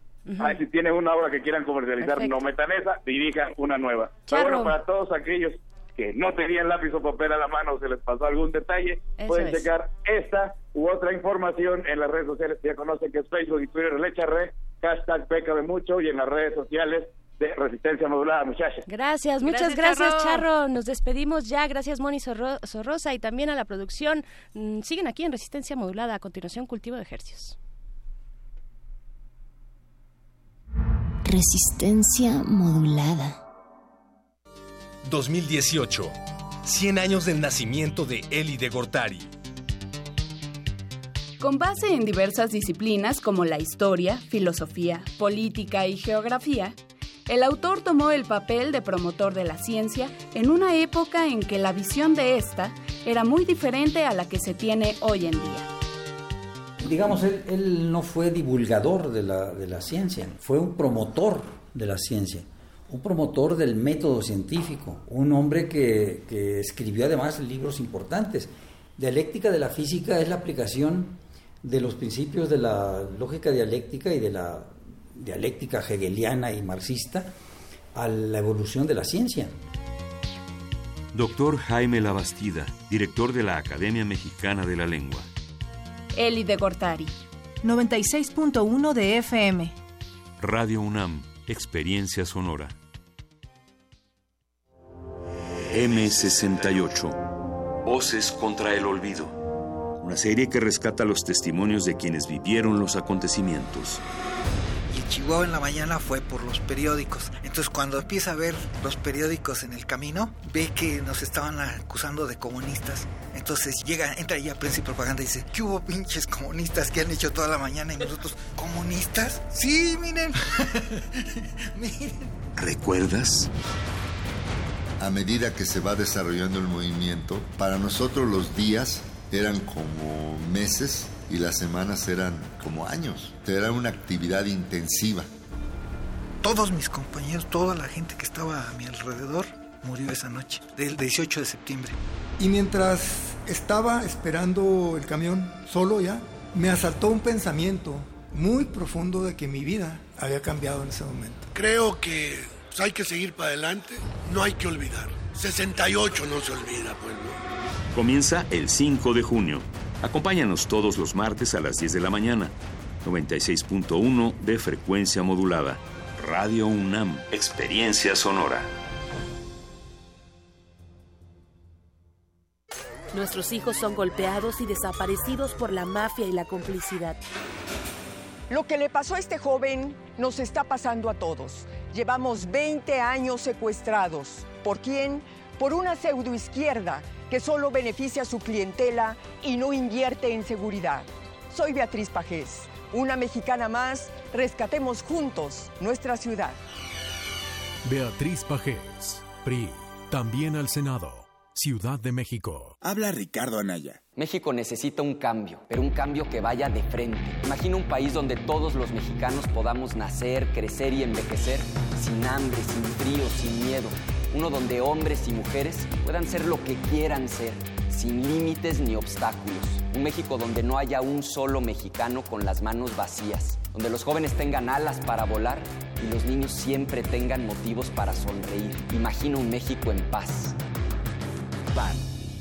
Los necesito con amor por esta ciudad. Aquí nosotros somos los jefes, la jefa es la ciudad. Con vamos al frente, nos une el amor por la ciudad. Ale, ale, varales, ale, ale, varales, ale, ale, varales, ale, ale, varales. Alejandra Barrales, candidata a jefa de gobierno. PRD. ¿Podemos combatir la corrupción en México? Hola, soy Jacqueline Pechar. Acompáñame a discutirlo en el curso que impartiré en grandesmaestros.unam. Sala Carlos Chávez del Centro Cultural Universitario, los días 6, 13, 20 y 27 de junio, de las 17 a las 19 horas. Informes al 5622-7070, 5622-6605 o en www.grandesmaestros.unam.mx. El cupo es limitado. Inscríbete ya. Invita al programa Grandes Maestros de Cultura UNAM. En el Partido Encuentro Social no tenemos miedo del cambio. Miedo que lo tengan los corruptos. ¿Por qué voy a tener miedo de un México sin rateros? Ya nos quitaron todo, hasta el miedo. Ya estoy harta de los manejos sucios. La política del miedo es de cobardes y mentirosos. Salgamos a votar sin miedo. Sal y vota. Hagamos del cambio una realidad. Sal y vota diferente. Vota por un México sin miedo. Vota Partido Encuentro Social. El martes 12 de junio a las 9 de la noche, hora del centro, el INE realizará en Mérida, Yucatán, el tercer y último debate entre quienes compiten por la presidencia de México. Los temas principales a debatir serán economía y desarrollo, y se tocarán los siguientes puntos. Crecimiento económico, pobreza y desigualdad, educación, ciencia y tecnología, salud, desarrollo sustentable y cambio climático. Algunas de las preguntas serán formuladas por la ciudadanía a través de las redes sociales. Infórmate y vota libre el próximo primero de julio. INE. Voto libre. Voto libre. Yo voto libre. Es mi decisión. Porque mi voto cuenta. Y voy a elegirlo yo. Voto libre. Investigo las propuestas. Elijo y exijo que las cumplan. Yo voto libre. Porque mi país me importa. Este primero de julio. Yo voto libre. ¡Voto libre! INE.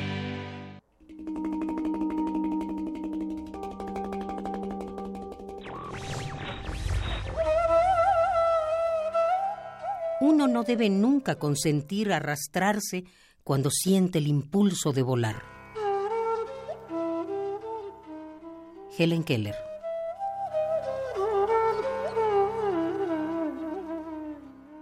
Radio UNAM. Resistencia modulada.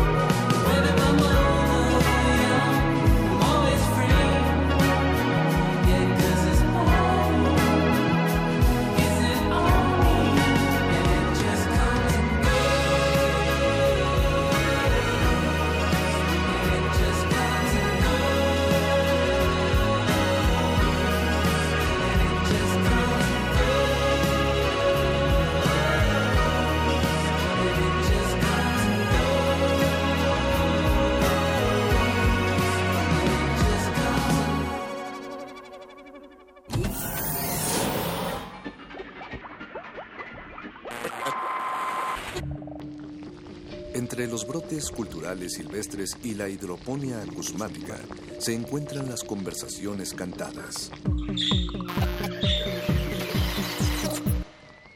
Estudiamos el milagro de la música libre en el aire. Cultivo de hercios. Frescura en la flora musical.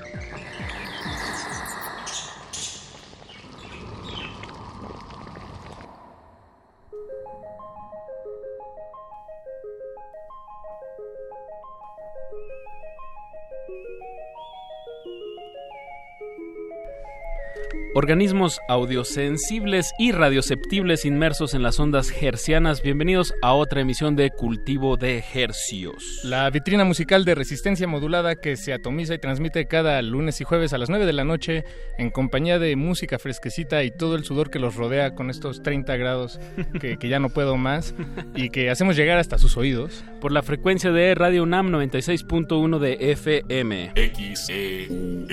Y llegamos al planeta entero, haga frío calor, a través de nuestro portal en línea www.resistenciamodulada.com. Les saludan desde estos micrófonos Apache Raspi, mi colega. Y Francisco de Pablo, mi otro colega, pero ¿por qué dije otro colega? Mi Pues es que colega tienes también. varios colegas, este, pero no me francisques, dime Paquito. ¿está bien? Bueno, Paco, Paco, Paco. Paco, Paco de Pablo. dime como quieras, eh, estás en la confianza. Hoy siendo el quinto mes en su 24 día, mayo 24 a las 21 horas con 14 minutos. Sí. Vigésimo cuarto. Vigésimo cuarto, ¿verdad? Sí. ¿Por qué dije 24? Pa- Nos pasa a todos, a mí me ha pasado también. Sí, no, no es incorrectísimo. Es incorrectísimo, pero pero Se pero, entiende. pero humildad ante todo, humildad ante el error. Nos, nos acompaña Eduardo Luis Hernández Hernández en la producción de este programa. Está muy contento, ya me gritó por el por el regreso de los audífonos. Y don Agustín Mulia, que también está muy contento, que ya también está haciendo señas de, de- de- de lo contento que está. y Alba Martínez en continuidad, creo, no la alcanzo a ver, pero, pero en espíritu está seguramente. Seguramente a cargo de todo lo que se transmite a través de estas frecuencias. Y bueno, estamos muy contentos ya que de aquí hasta las 10 de la noche pues estaremos compartiendo música fresquecita hasta la comodidad de sus oídos. Y bueno, ¿qué, qué va a acontecer Paco? Pues esta noche tenemos el regreso de unos, de unos viejos amigos que ya nos han acompañado en, en otra ocasión aquí en este espacio. Se trata de El Shirota y están estrenando su nuevo material que se llama El Shirota 2.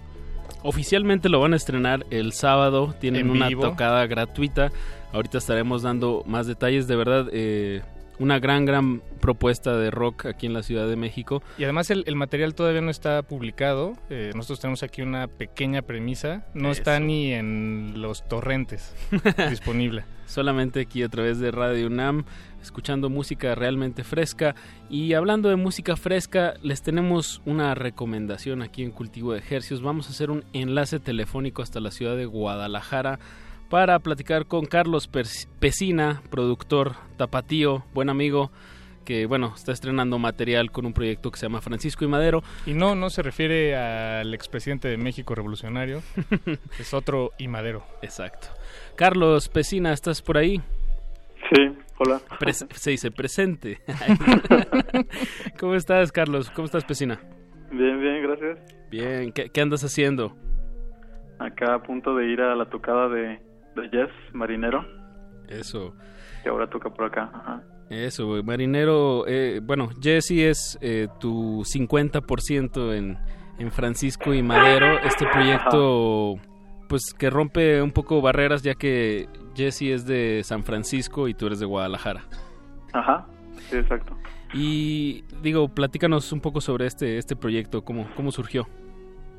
Pues es un proyecto a distancia, desde San Francisco y Tlaquepaque específicamente. Específicamente, exacto. Ajá, y pues conocí a Jess una vez que vino a Guadalajara, como un verano a un curso de español. y como en una semana hicimos un disco de como, o sea, un EP. Y hemos seguido haciendo música, ya va- van como ocho años.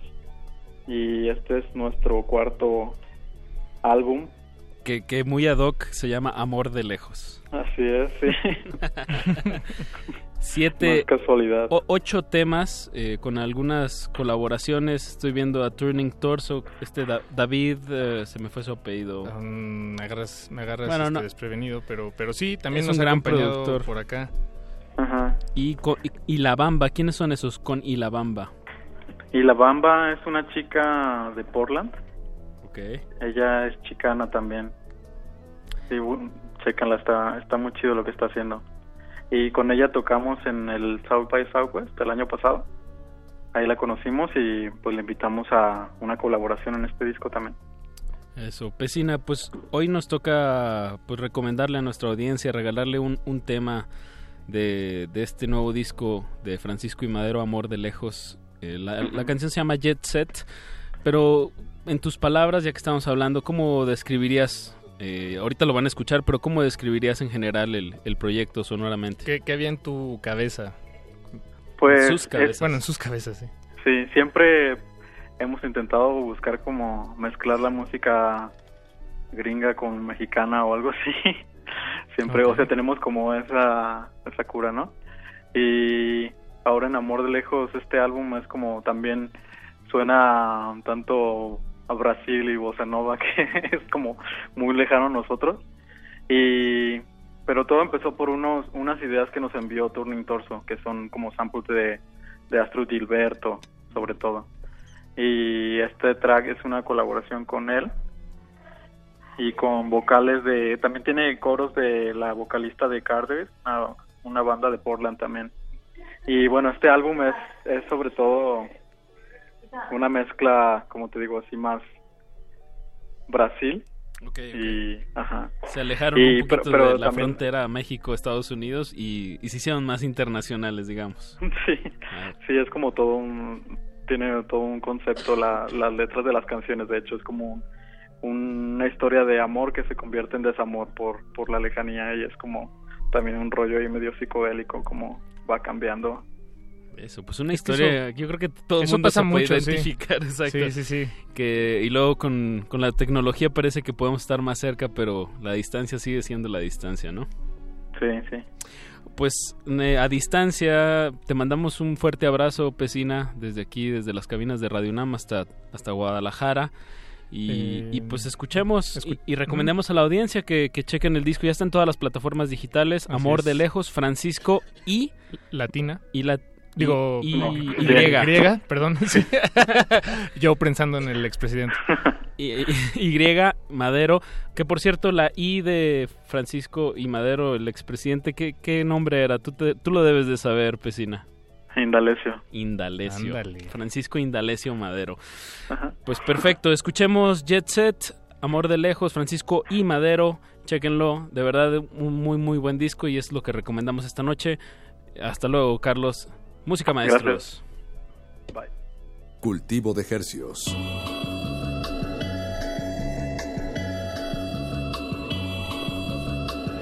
¿Tu papá se llama?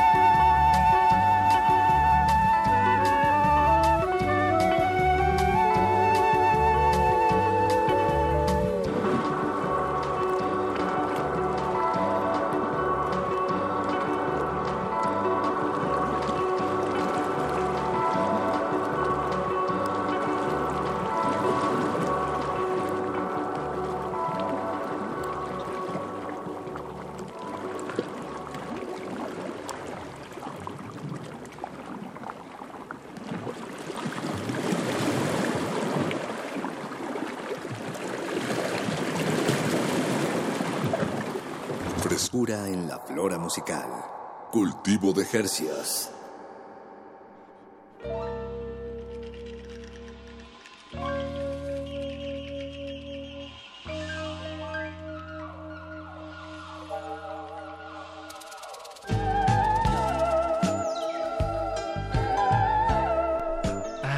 Ahora sí, Qué que- qué, sabroso. refrescantes sonoridades se están transmitiendo aquí a través del 96.1 de FM. Acabamos de escuchar del disco Amor de Lejos, el tema se llama Jet Set y la banda se llama Francisco y Madero y esa es la recomendación de esta noche de cultivo de ejercios. Si le interesa, nada más búscalo en internet. Ahí está en Bandcamp disponible. Y O es- en- o escríbanos. O escríbanos y les mandamos los archivos con, con permiso del artista. Exacto.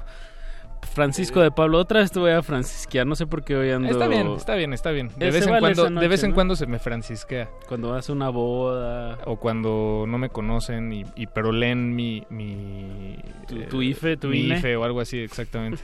Mi- yo todavía tengo IFE, por cierto. Yo también. Pero es la última vez que la voy a... ¿Y la vas a poder utilizar? Sí la voy a poder utilizar, Ah, pero es la bueno. última vez que la voy a poder utilizar. Pues Paco, ahora sí a lo que nos truje Chencha, de lo que se trata y este espacio es de, de celebrar la música... El milagro de la música libre en el aire. Exacto, y platicar con la, la gente que, que, lo, que la hace.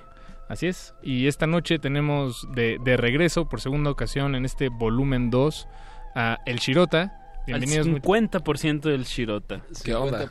Los otros iban, se supone que iban a llegar, pero quién sabe qué pasó. Pero aquí estamos. Bien. Muchas gracias, chicos. Rubén, Nacho, bienvenidos una vez Gracias. más. ¿Qué ondita? ¿Cómo están? ¿Qué hay, La- qué hay? las dos guitarras del Shirota, si no me equivoco. Bueno, a veces se rotan un Así poquito el bajo. Pues las voces sobre Y todo las es voces. como la parte como más colaborativa. Ah, ya, ya, ya. De instrumentos sí es cada quien más. es- Sí. Son dos guitarras, bajo y batería. Sí, sí, sí, sí. Y, y, ¿Y los cuatro tienen micrófonos para la voz o nada más los tres de las guitarras? Eh, nada más los dos ahora. En este momento el set ahorita está a dos voces. Y ahí estaremos como reacondicionando la cancha, ¿no? Que ahora nos la dejan con otra alineación ahí por ahí. Ah, ok, ok, ok. Ya hablaremos de ello.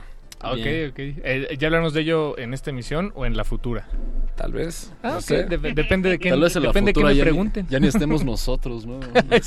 Entonces, Es que es como marca libre esta banda, es Ah, como la michoacana, o sea, al rato pueden ser como cuatro miembros completamente diferentes. es una franquicia. Eso estaría buenísimo. hay, ¿Hay, hay algo así? Como esos Hay- de Nortec que tienen como siete Ah, muchos colectivos, ¿no? colectivos. Sí. Pero los que sí lo hicieron muy bien, pero jugando en el anonimato fue The Residents, que es una banda que lleva desde los, desde los 70s, nunca se supo quiénes eran, entonces puede ser cualquiera. O Daft Punk se me ocurre que hubo rumores que, que, Que que luego cambiado. eran, pues como, como tocaban con máscaras, Ujú, eh, exacto, decían, es no, pues no, no siempre son Thomas Van Glanter y el, y el otro muchacho. Mandan, mandan a sus representantes. Mandan a sus representantes. Hay un musical ¿no? que se llamaba Cats también, que lleva como 70 años. Una cosa así que lleva muchísimo, ya, ni, ya nadie es original de ahí. Exacto. Bien, pues las franquicias, saludos a, a la Michoacana. O como pasa con las bandas acá, ¿no? Pues digo, los banderos que empiezan a meter a sus hijos y a sus nietos y a sus sobrinos. Un sindicato y- y eso. se hacen- Es, es un sindicato totalmente. Es como esas bandas así como, como intocable, ¿no? Que las ves anunciadas en el periférico y como son como una familia completa, así como 10, 15 Y todos personas, vestidos iguales. y todos vestidos iguales. Y muy sonrientes. Claro, Y pues, el de la trompeta siempre sale con su trompeta. Y siempre le- y les va re bien, porque esa es la música que más deja en este país, ¿no? Lamentablemente el punk, por así, por, por, por poner una categoría, este, deja muy poco, muchachos. Deja muy poco. ¿Ustedes qué nos pueden decir sobre- sobre su cancha, sobre sobre su los cancha? ingresos. Pues mi mamá me lo dijo, ¿no? Creo que recibimos un cheque de Spotify como por 76 Sobre pesos. advertencia no, hay seis meses. engaño, ¿sabes? Como mi padre y mi madre me lo dijo. Te vas a morir de hambre siendo músico. Exacto. Y bueno, ahorita que lo dices, Rubén, digo, no, no que profundicemos, pero, pero está bien que la gente también sepa que, que bueno, que pagan sus, sus, sus plataformas digitales mensualmente o cada dos meses. Y yo no veo un equilibrio. No, tengan entre- cuidado con eso, si piensan entre- que- O sea, si piensan que es a la gente que, que más que están escuchando ahí en sus, en sus en sus plataformas digitales reciben dinero, la verdad es, son migajas, ¿no?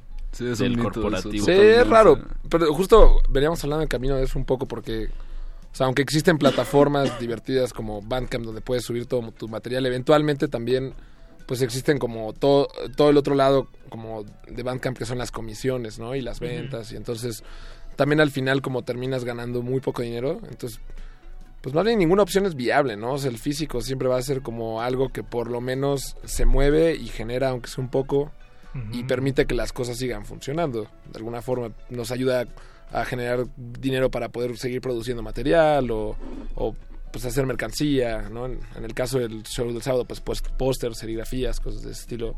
Ah, bien. ¿Cómo? Bueno, es que bueno, ahorita vamos a dar bien, bien, bien los ah. detalles de, de, su presentación del sábado, que de verdad eh, pues se pinta muy bien, el cartel está increíble, es entrada grita, eh, gratu gratuita de todas las edades en el Centro Cultural, Cultural España. ¿Qué me está pasando en la lengua? Pues, hace frío, hace frío. En el Centro se Cultural. La traba, se, se lengua la traba. Se me anda lenguando la traba. Pero bueno, platíquenos antes de eso, ¿qué ha, ¿qué ha pasado desde pues esta vez que nos vimos aquí en esta cabina traían un material que si mal no recuerdo era como el Shirota, el Shirota 1. así es. Ahora que están a punto de, de lanzar material, ¿qué, ¿qué, pasó? ¿Cuánto tiempo pasó? Y, y, y, qué pasó en la banda? Pues, pues es chistoso porque todo este material como que hemos venido lanzando, pues tiene que ver también con una sesión que hicimos hace ya tres años okay. y pues más bien aquí la cuestión fue como a, a, nivel formato era muy complicado como lanzar un disco de prácticamente una hora en un solo disco vinilo. Entonces como decidimos hacer ah, como una especie sí una especie como de mini LPs o, o EPs largos no o sea casi 25 minutos por por EP que, que, además es una estrategia, digo, hablando de, de las estrategias de supervivencia o pa, para generar ganancias o para, para distribuir la música, pues si, si los hábitos de consumo cada vez son más chiquititos o, o, o efímeros, Ajá. este digo no no sé si ustedes responden a o sea si, si, tenían esto en mente pues pero pero pues tiene sentido decir bueno en lugar de sacar 14 canciones eh, y a ver qué pasa el siguiente año mejor saco 7 y 7 y ya abarco 3 años no pues no creo sé, que lo hacen muchas bandas. hemos venido como más bien dándonos cuenta de eso porque ya como con más amigos dentro justo de, de esta comunidad de gente que hace música pues me he dado cuenta de que hay más gente que es consciente justo de de eso, ¿no? O sea, por ejemplo, amigos que graban como varias rolas y, y, dicen, no, pues vamos a ir soltando track por track para que nos dé tiempo de en el Inter estar grabando como un material ya después Video. y que no nos deje como... Uh -huh. Sí, porque al final pues el lanzamiento hoy en día también el, el tema es que pues un EP, un LP o incluso un single ya tienen como la misma, como el mismo impulso, ¿no? O uh -huh. sea, a la hora de, de, de, lanzarlo. Sí, sí, los dos son... Eh, sí, vaya. Eh, pues es, es irle ganando mismo. tiempo al tiempo, ¿no? Tristemente, porque digo, los álbumes son increíbles, ¿no? Al final es para mí el mejor formato. ¿Van a maquilar este? En, sí, en ya, está, ya está a la venta, va a estar a la venta el sábado, ya es el primer día que sale. Con petróleo y todo. Con petróleo. En petróleo. petróleo. petróleo. ¿Dónde, ¿Dónde hicieron el pressing? Igual que la vez pasada, eh, lo mandamos a hacer a, allá al otro lado con nuestros colonizadores, amigos. ¿No? Sí, han, nos han dicho en, en, dónde es exactamente. República Checa, creo que es donde es más, más barato. ¿no? Sí, sí, sobre todo, pues ya casi todos creo que lo hacen ahí porque hay muchas plantas y es relativamente económico. En Estados Unidos también lo hacen, pero pues el, a nivel dólar y los impuestos que pagan es Exacto. imposible. Y de repente pagarlo. sale el nuevo release, el Dark Side of the Moon, y pues ya te atrasa la fecha. valió bueno, pero ese sí. lo encuentras en, en, la tienda de la esquina, sí, todos, claro. los, todos los discos de Pink Floyd. Saludos a los fans de, Saludos. De Bien, pues escuchemos algo del Chirota de, de para, momento, para sí, todas sí. las personas que, que no han escuchado el proyecto. Voy a hacer la misma pregunta que le hice a Pesina con, con el que empezamos la, la, la emisión. ¿Cómo describirían un poco el, el, sonido o la propuesta antes de escucharla para toda la gente que no los ha escuchado? El sonido del Shirota 2 yo pensaría que es algo muy intenso, es muy calmado al mismo tiempo y es es toda una aventura, es como el Titanic. Así estábamos en una entrevista. sí, estábamos en una entrevista en la mañana vía chat, así con, eh, con un amigo Marcos Hassan. Ah, ya. Y justo ah, este, bien, estaba bien chistoso porque nos pedía memes después de describir cada canción y la última sí mandé el Titanic. Entonces, siento que fue muy acertado ese. Sí. ¿Estás hablando de que esta banda se está hundiendo? Ah, oh. ¿Alguien, ¿Alguien, más cachó esta? sí, ¿verdad? Esa, ese subtexto. Te dije que no voy a tocar el sábado. Yo, yo, yo, siento que esto es una indirecta, pero no me lo tomen así, ¿eh? Pues empezamos con el, el primer tema que es un verdadero trancazo, un trancazo de ocho minutos. Pero Ocho tenemos minutos. tiempo, es radio universitaria y, y además me odiaría tener que cortar esta canción por, como que ¿por qué? Por, porque no tenemos prisa, al ¿No? contrario. ¿O, o sí? ¿Ten- ¿Tienen prisa ustedes? No, no realmente. Nada más que quisiéramos comentar. Ah, no, sí, por favor. Adelante. Lo que Esto vendría siendo como un estreno, creo. Me parece. Sí. la semana pasada estuvo al aire. Todos. Pero pues este sería ya como un estreno más a fondo de, este disco. Y este es el track con el que abre el disco. ¿Y, y les, les, les parece bien empezar por ahí, por el principio? o ¿Sí? Desde el principio Vámonos. corrido. Sí, bien, bien. También quiero, quiero rápido mandar nada más un saludo a Por José favor. David Martínez y a Luis Seguí, unos compañeros de Sistema Médico, una empresa de paramédicos donde ando yo. Me están escribiendo, dice que lo están escuchando. Entonces, Ah, pues Yeah. ¿Y sabes si están trabajando ahorita? No, creo que no. Ah. La verdad ya no tengo Estaría, idea de estaría muy horarios, intenso. Que vengan manejando, ¿no? Sí, Así, eh, manejar un una ambulancia escuchando lo que va a sonar Ah, a continuación. En clave así. Así se lo imaginan que, que pudiera estar pasando. Eh, Estaría interesante, ¿no? Con la Con rola que va a acontecer en este momento. Ah, bien. Puede ser un videoclip eso, ¿no? Dibujemos el escenario. Es exacto. Estamos eh, usando el poder de la imaginación y la tecnología de la radio para expandir nuestras mentes. Escuchamos música, ahora sí que como dicen sus creadores, nuevecita. Esto es un estreno de El Shirota. El tema se llama Desobediencia. Desobediencia, wow, qué buen nombre. Y no le cambie porque estamos aquí hasta las 10 de la noche. Estaremos escuchando más música del Shirota y dando detalles de su presentación de su nuevo disco este sábado. Cultivo de ejercicios. Cultivo de ejercicios.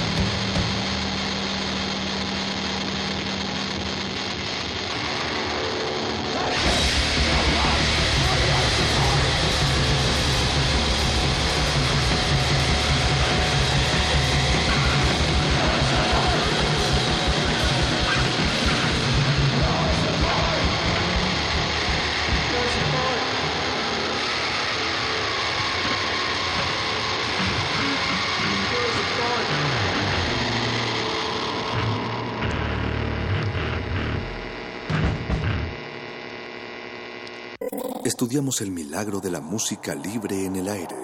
Cultivo de Jercias.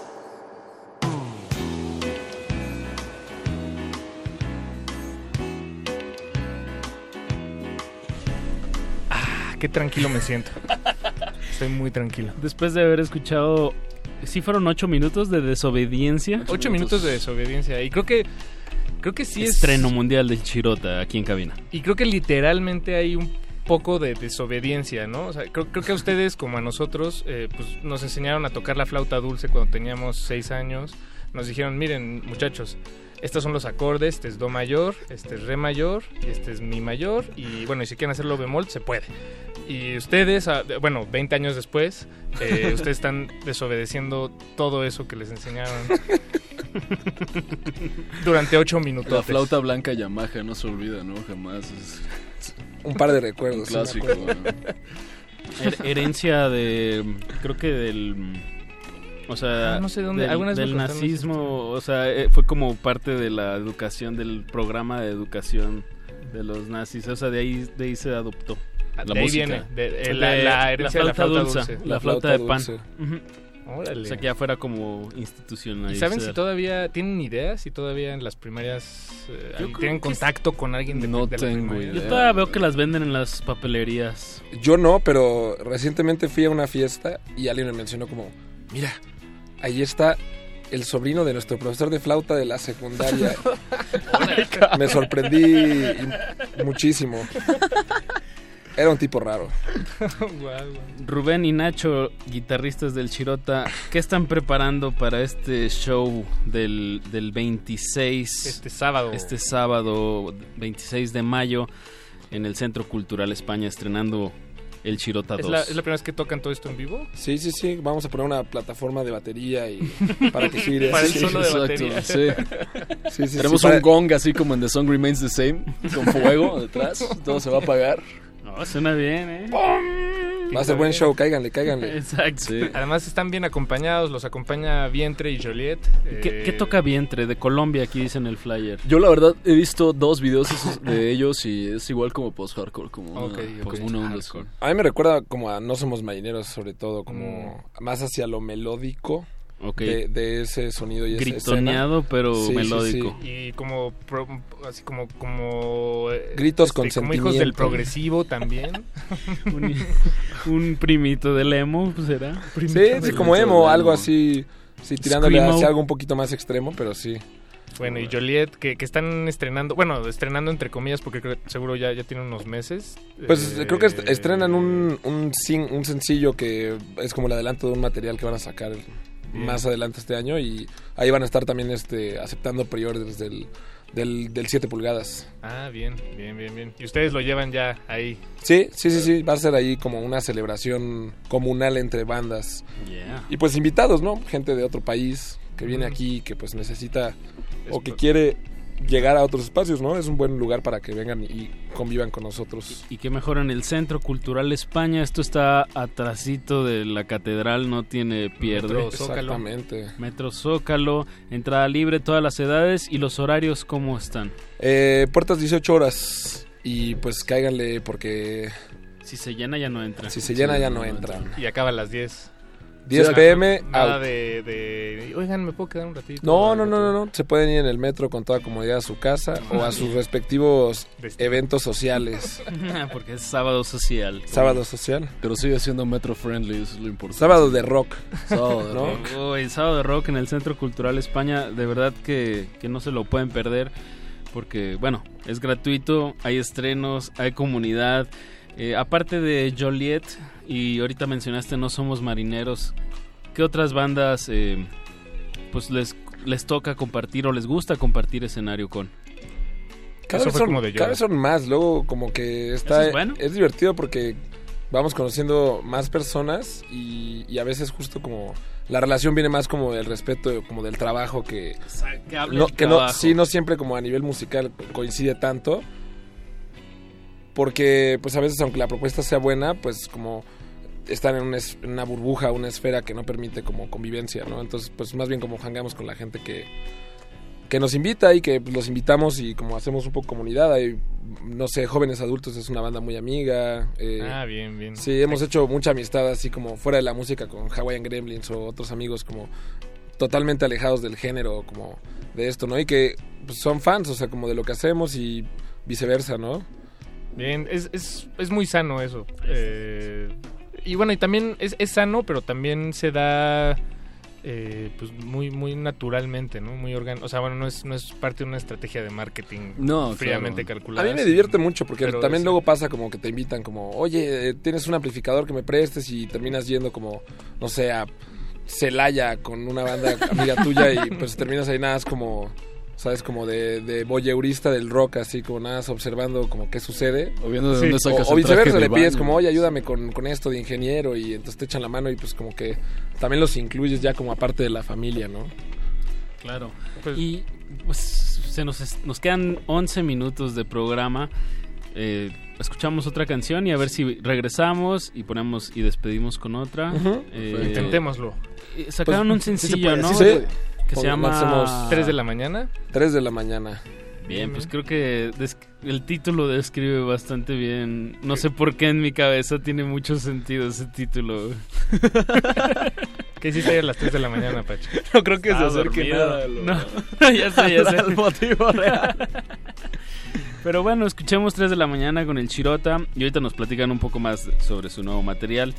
Pues no le cambie, musiquita fresca hasta sus oídos. Cultivo de hercios.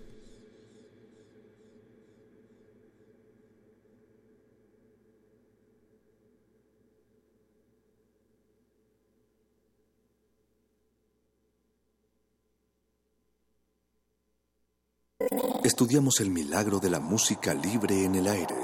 Cultivo de hercios.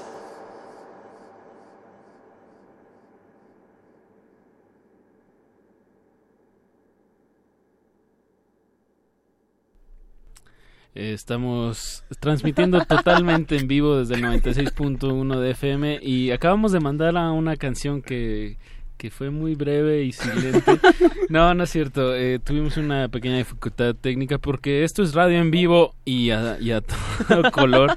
Y pues bueno, está el teléfono de Francisco de Pablo está fallando, la verdad. ¿O qué, qué está pasando, Paco?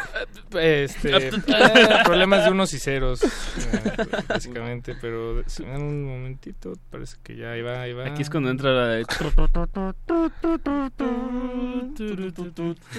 Estamos teniendo unos, unos mensajes de nuestros patrocinadores. Denme, denme un momentito, pero platiquen, platiquen. Bueno. Platiquen ustedes. Esta canción surgió porque un cuate con una playera de Hulk una vez nos bajó el switch a las 3 de la mañana en la primera, la primera vez que toqué este, yo con el Shirota y, y así salió eso. También como... Así, Les bajaron así los switches el ya, switch. cállense. Sí, sí, sí. No, no se botaron los switches solitos. No, nos lo bajó ese No, no, no, no, no. Hubiera también estado cool, ¿no? Eso hubiera estado interesante, pero no, realmente fue a la contraria. ¿Sabes? Listo, ya. Perfecto. Arreglado Música, todo. maestros. Cultivo de hercios. Fresca le quitó lo-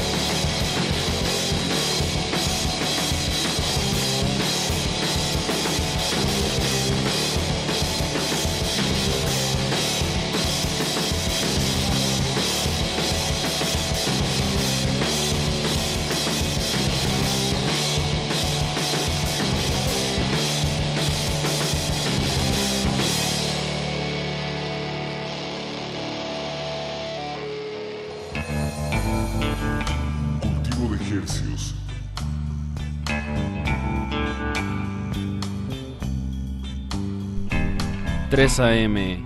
Es el nombre del tema que acabamos de escuchar de El Shirota. Esta noche nos acompaña Rubén y Nacho, los dos guitarristas de este cuarteto em, rockero. Oh, ¿qué, qué me... Rock, del rock and roll. Del rock, and roll. rock bonito. El rock. Rock duro y patadas a la cabeza. Rock a secas. Eso. Muy bien. ¿Cuánto, cuánto tiempo ya lleva el proyecto? Cinco años. Este año, sí, fueron 2000, 2013, es el primer lanzamiento de la banda. Y si mal no recuerdo, en, vienen de, del norte de la Ciudad de México, de Chiluca, ¿no? Sí. De, ¿Es por Atizapán? Exacto, sí. Sí, Estado de México. Bien, bien, bien. Protosatelucos. Exacto. o, o postsatelucos. Post-Sateluco. Ya, ya, ya murió esta idea de los 60, 70 de, de ese tipo como de colonia de satélite, ¿no? no Bueno, era la idea que se vendía, ¿no? En esa época como de El mejora futuro. tu vida y el futuro. y- Pero bueno, eso ya fue hace muchos años. Y, y qué bueno que, que van a sacar nuevo material. Me gustaría volver a invitar a la gente este sábado 26 de mayo. A partir, abren puertas a las 6 de la tarde en el Centro Cultural España, atrás del... Exactamente, entrada libre, todas las edades. todas las edades. Traigan sus ahorros, habrá ahí Vinile. sorpresas, Exacto. flyers impresos, discos, Yeah. Bien, bien, bien. playeras, cosas que la gente le gusta adquirir y, y las disfruta. Que se lleven un pedacito de ustedes. Exacto. Y después de ver su presentación en vivo es como vender pan caliente, ¿no? Recién horneadito. Ya lo dijiste tú. Hazme la buena. Eso, eso. Muchachos, pues tenemos tiempo de un tema más.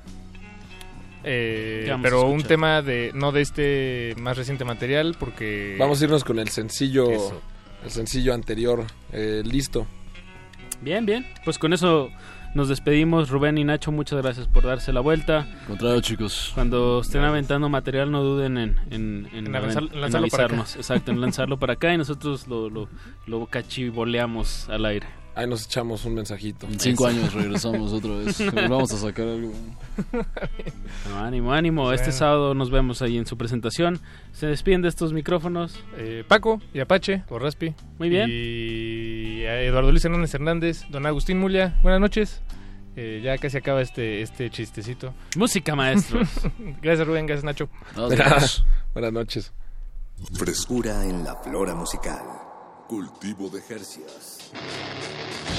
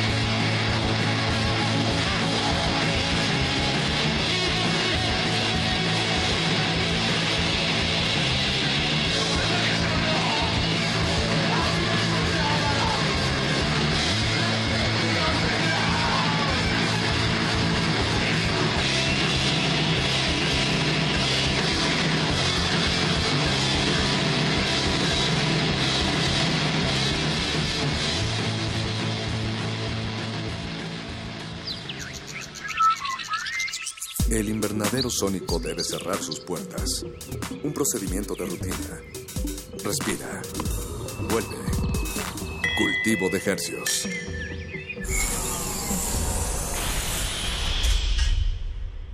Resistencia modulada. Escuchas XEUN 96.1 de FM. Comenta en vivo nuestra programación. Facebook Radio UNAM.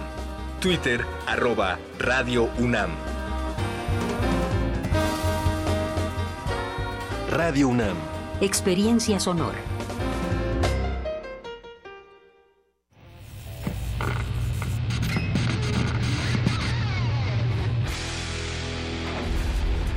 Por cortesía de cuando el rock dominaba el mundo, un minuto de...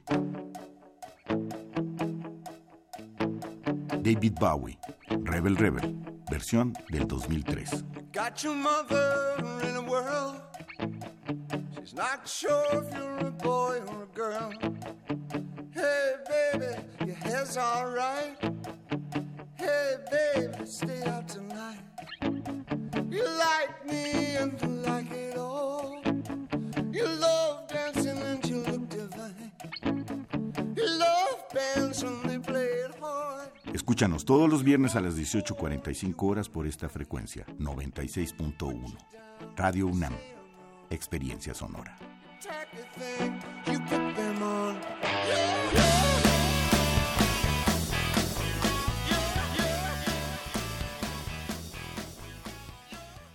Con el gasolinazo del PRI, ahora pagas 20 pesos por litro. ¿Sabías que de esos 20, 7 son impuestos? Casi la mitad se los queda el gobierno de Peña Nieto. Y nosotros no sabemos en qué se lo gasta. Los diputados y los senadores del PRI traicionaron a México y aprobaron el gasolinazo. Nosotros llegaremos al Senado a reducir al mínimo ese impuesto. Para darle reversa al gasolinazo. Queremos que pagues lo justo. Candidatos a senadores y diputados federales. Coalición por México al frente. Movimiento Ciudadano. ¿Qué representa esta elección? Yo creo que es una elección entre futuro y pasado y represento futuro frente a pasado. ¿Qué está en juego en esta elección? La confianza para invertir. Por eso esta elección va a ser de confianza. ¿Por qué votar por mí? Que el que por experiencia, por temperamento, por trayectoria, por historia de vida, por preparación, por emoción y por conocimiento le puede dar a este país el mejor destino soy yo. Vota por MIF, candidato por la coalición Todos por México. PRI. Houston, aquí Apolo. Nos aproximamos. Hay muchos cráteres. Cambio. No es la luna, Houston. Repito, no es la luna. Es Cuautitlán Izcalli. Cambio. Parece de risa, ¿verdad? Pero la realidad es que necesitamos vialidades dignas. Cero baches en el municipio. Así como lo oyes. Y esto no es broma. Cero baches. Y si caes en uno, mi gobierno lo paga. Ray Guzmán Corroviñas, candidato a presidente municipal de Cuautitlán Izcalli por la coalición por el Estado de México al frente. Partido Acción Nacional. Un antiguo grimorio reza un ritual que debe realizarse la primera hora del último día hábil de la semana.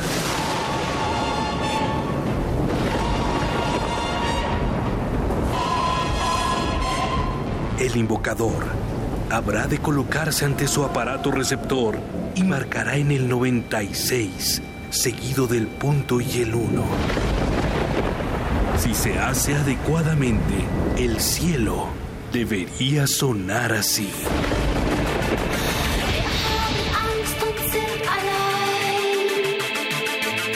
Carpe Noctem, el refugio sonoro para la cultura gótica. Viernes a las 0 horas por el 96.1 de FM. Radio UNAM, experiencia sonora. PRD, Izquierda Hoy. Somos la izquierda que se identifica con las y los jóvenes, convencidos de lo que creemos, porque cuando dicen desigualdad, reclamamos igualdad. Cuando dicen jerarquía, reivindicamos la equidad. Cuando imponen control, decimos respeto a la diversidad. Y cuando hay abusos, exigimos nuestros derechos, los de todas y todos, sin distinciones. Estas son nuestras causas, es la actitud con la que vivimos. Hoy es nuestro tiempo y estamos seguros de una cosa. Somos la izquierda de hoy.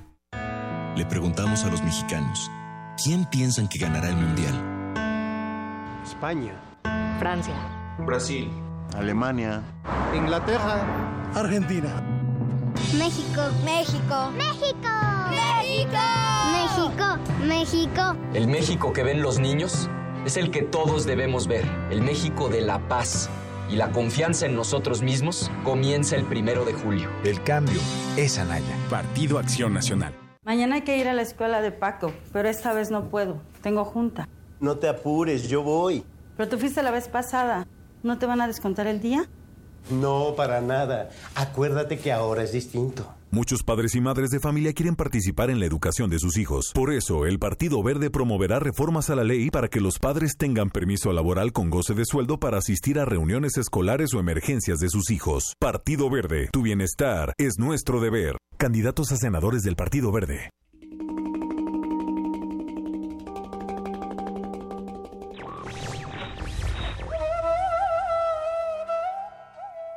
La causa de la libertad se convierte en una burla si el precio a pagar es la destrucción de quienes deberían disfrutar de la libertad. Mahatma Gandhi.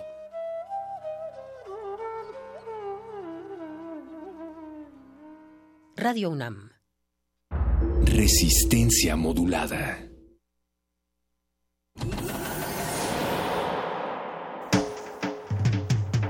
Congelamos la noche sobre las bocinas para que cristalice en tus oídos. Fractalizamos los sonidos para tender puentes imaginarios. Glaciares. Túneles infinitos para el fin del mundo.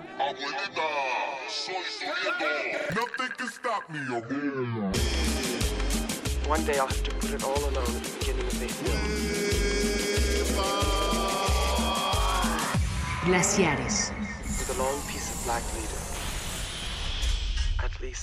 Black.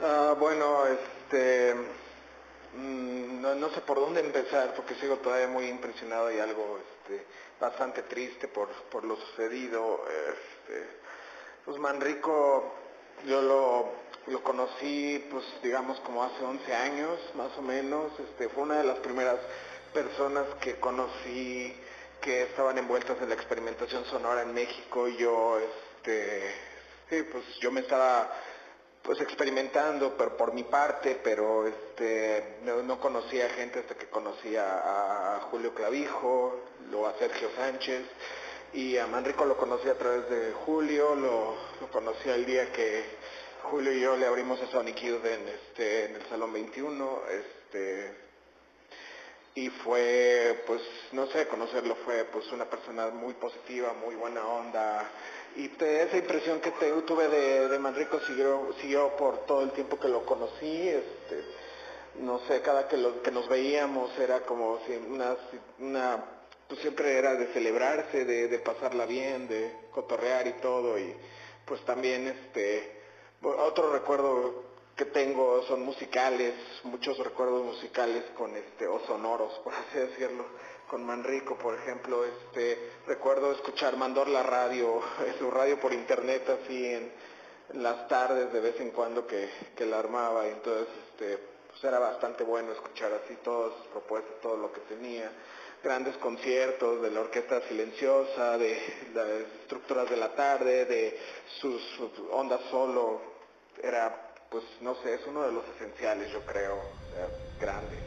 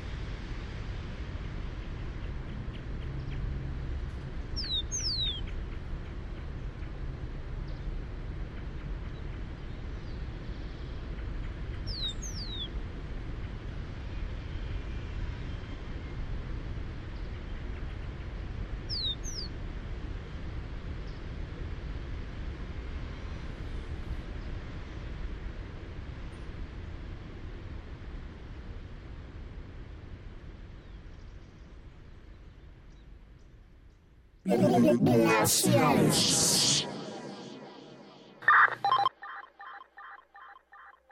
la fortuna de conocer a Manrico Montero cuando estaba de terminar el siglo XX, estoy hablando por ahí de 1998 aproximadamente. Él era un personaje muy activo en la escena underground eh, de música electrónica capitalina, y digo underground porque en ese entonces se usaba el término y no sonaba para nada trasnochado ni pretencioso. Eran tiempos de construcción, tiempos en que se definiría mucho de lo que está pasando hoy en día. Él eh, era un DJ de drum and bass que andaba activo bajo el nombre de DJ Linga e hicimos una conexión inmediata porque pues por esa época yo estaba muy clavado con la música industrial y con la música electrónica oscura y justamente él tenía un perfil muy peculiar dentro del Parador Análogo, el colectivo en el que él militaba organizando fiestas y mezclando, pues era como el DJ de drum and bass, pero el DJ oscuro, no solamente porque vestía de negro, sino porque en realidad su especialidad pues eran los breaks y las atmósferas oscuronas, pero era, era un verdadero genio. Eh, no solamente escuchaba eh, drum and bass, tenía una sensibilidad muy, muy peculiar para acercarse a las diferentes músicas que en ese entonces, pues, en, en, general denominamos como músicas de vanguardia y demás. Y pues más adelante formamos un grupo muy particular que nos reuníamos cada fin de semana, los sábados en el Chopo, y tras intercambiar discos e información, estamos hablando antes de la banda ancha y de las quemadoras de CDRs, eh, pues tras intercambiar información solíamos irnos a comer a una cantina a la colonia Guerrero, pues para rematar eh, el sabadito, la tarde del sábado, y pues más tarde nos íbamos a bailar pues que a la faena o a la perla en las fiestas que él junto con Andrés Oriard y David Peralta y otros personajes seguían organizando. Y pues bueno, eh, se le recuerda porque era una persona muy amorosa, eh, que le encantaba crear vínculos con todo tipo de creadores, principalmente, pero no únicamente musicales. Tenía una facilidad para fungir como nodo tremenda y pues esto quedó plasmado en varias experiencias que tuvo, eh, entre otras pues la formación del net label Mandorla, pero también participó muy activamente en un net label que fundé junto con Cristian Cárdenas que se llamaba Filtro. Él hizo muchas de las relaciones públicas de Filtro y acercó a muchos músicos que incluso vivían fuera de la Ciudad de México, como Ángel Sánchez Borges de Monterrey o a la misma gente de Nortec, que aunque nunca colaboró en Filtro bajo los nombres con los que operaban en Nortec, sí colaboraron con otros proyectos paralelos como Latin Size y demás, aportando mixes. Nos acercó también con gente como Álvaro Ruiz, en fin, con gente que era mayor que yo o que el mismo Cristian. Y pues eh, un poquito más adelante de Filtro, él fundó su propio sello eh, en línea que se llama Mandorla y pues eh, estábamos conectados también con gente de toda Latinoamérica, con Cristian Galarreta, con gente del ambiente, del noise, de la música experimental. También eh, concretó proyectos con gente mayor que él, como Steven Brown. Eh, tiene un disco por ahí precioso que se llama Correspondencias, muy, muy bonito con Steven Brown y Daniel Spiru. Y pues, en fin, la, trayectoria, lo que dejó, pues se vio hoy en la mañana pues, en las redes sociales, ¿no? Como eh, su influencia eh, y su sensibilidad dejaron huella en gente de diversas generaciones que lo mismo abarcan a gente más joven que nosotros como Lauro Robles, alias Lau de Nafi, eh, a sus contemporáneos como Carlos Prieto, investigador y escritor, y a quien gusta mucho de tocar reflexiones en torno a la música electrónica y a la música de nuestros tiempos, pues en gente que se dedica a la comunicación, como es mi caso personal, en un montón de músicos que lo mismo operan dentro y fuera de los márgenes de la academia. En fin, era una persona que de repente si no la conocías podía parecerte quizás un tanto extravagante por su manera de acercarse a la gente, pero que ya cuando lo conocías bien, esa extravagancia se disolvía por completo y te dabas cuenta que más bien era una persona extremadamente sencilla, preocupada por generar no solamente vínculos a través de los gustos afines de la música, sino eh, pues en generar vínculos a partir del amor, de la sensibilidad eh, y de realmente darle una importancia primordial a la escucha como un acto de humanización, como un acto pues eh, de amor, de entendimiento del entorno pues tanto social como natural eh, biogeográfico y demás, sus últimos años pues los pasó como una especie de nómada, tratando de entender la naturaleza humana a partir del entendimiento de la naturaleza en su totalidad, ¿no? entendiendo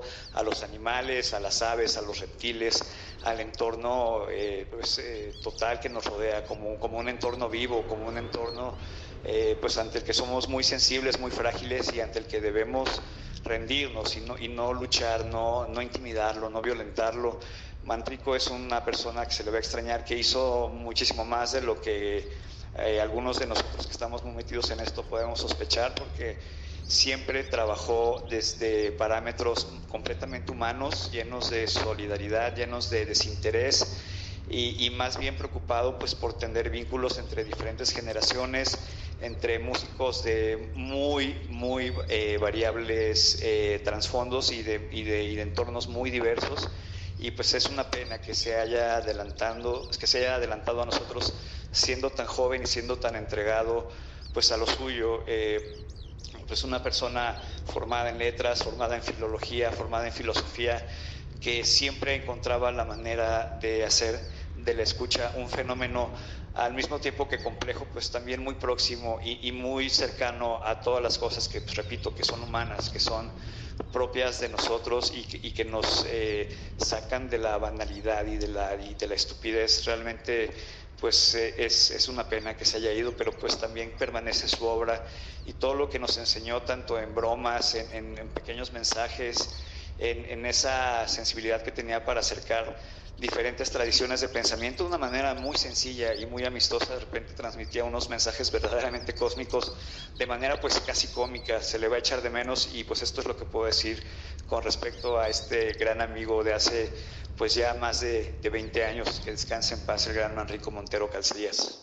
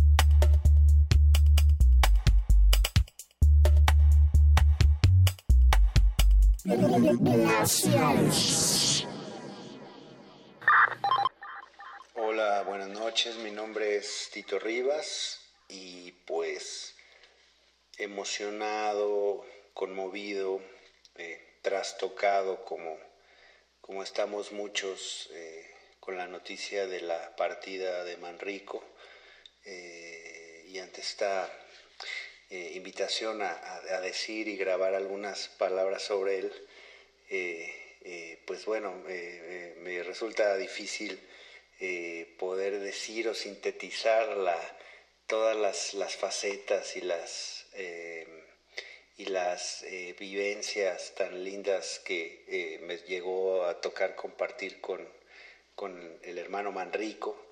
Eh, pero pues me gustaría compartirles una anécdota que de alguna manera creo que revela bastante su personalidad y, qué tipo era este Manrico. hace unos años tuvimos la oportunidad de eh, compartir en una residencia eh, de creación y grabación de paisajes sonoros en, Ciancán, en Quintana Roo.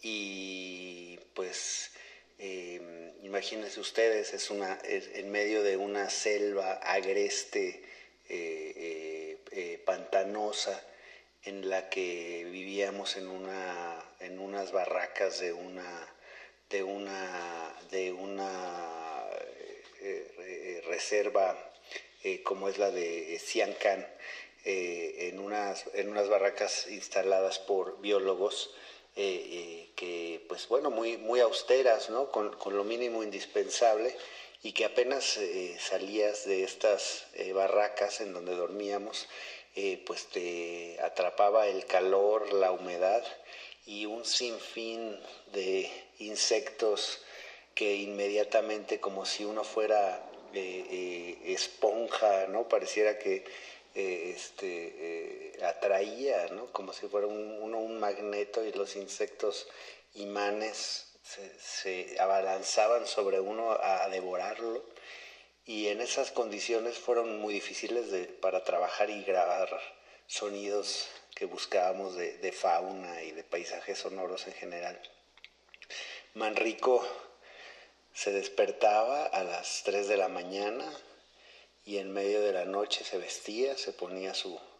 Él, fue el único que llevaba un traje de protección mucho mejor que todos nosotros, completamente animales de la ciudad, asustados como estábamos ante esa, ante esa situación tan inhóspita para el ser humano, porque en realidad esos lugares me quedó claro que no son para la vida del ser humano, no al menos el ser humano citadino como somos nosotros. Y entonces Manrico se ponía eh, su traje de protección, eh, tomaba su micrófono, tomaba su cámara con un gran lente de telefoto, un tripié, y salía y se internaba en medio de la noche en esas sendas que después ya dejaban de serlo y se convertían en una vegetación eh, cerrada, una, una maleza eh, de, de, unas varas como de, como de, eh, ¿cómo se llaman estos árboles? Este, se me, escapa ahorita el nombre, pero son unas ramas con espinas, ¿no? Muy difíciles de, atravesar. Y de eso está compuesto todo el, ecosistema y Manrico se, iba a meter ahí con una pequeña luz que después tenía que apagar y a buscar sonidos de sus queridos heterópteros, de sus queridos eh, insectos, eh, grillos, cigarras eh, y todos esos animalitos que hacen el festín del paisaje sonoro de la noche y que uno, uno escucha siempre en colectividad pero que para distinguir a un individuo dentro de esa masa sonora es verdaderamente difícil. Y eso era lo que hacía Manrico, buscar dentro de toda esa marea de sonidos que era eh, eh, las cigarras, encontrar una en medio de la noche, en medio de ese bosque, de esa selva agreste, para captar su sonido y para filmarla y retratar el momento en que lo estaba produciendo. Eh, estas expediciones le podían llevar eh, toda la noche y a veces sin conseguir nada. Y yo recuerdo que él regresaba ya por la mañana cerca del amanecer, eh, completamente picoteado, totalmente mordido por yo no sé qué cantidad de insectos, pero feliz, feliz porque estaba en, un, en una faceta de él en la que, en, en la que él era pleno, que era estar con esa naturaleza y tratando de reflejarse y de reflejarla y de encontrar una verdad, una, un, misterio en la comunicación de esos ah, animales y de esos insectos, que es el único que yo conozco que ha estudiado con detenimiento y con detalle la bioacústica de estos eh, ecosistemas. En fin, eh, espero no haberme extendido mucho, pero bueno, les cuento esta anécdota porque me parece que refleja un poco lo que era este, este señor, este poeta, este compadre, este amigo de parrandas que siempre tenía una sonrisa, que siempre tenía un comentario agudo, ácido como era, y que tantos eh, recordaremos por siempre. Gracias.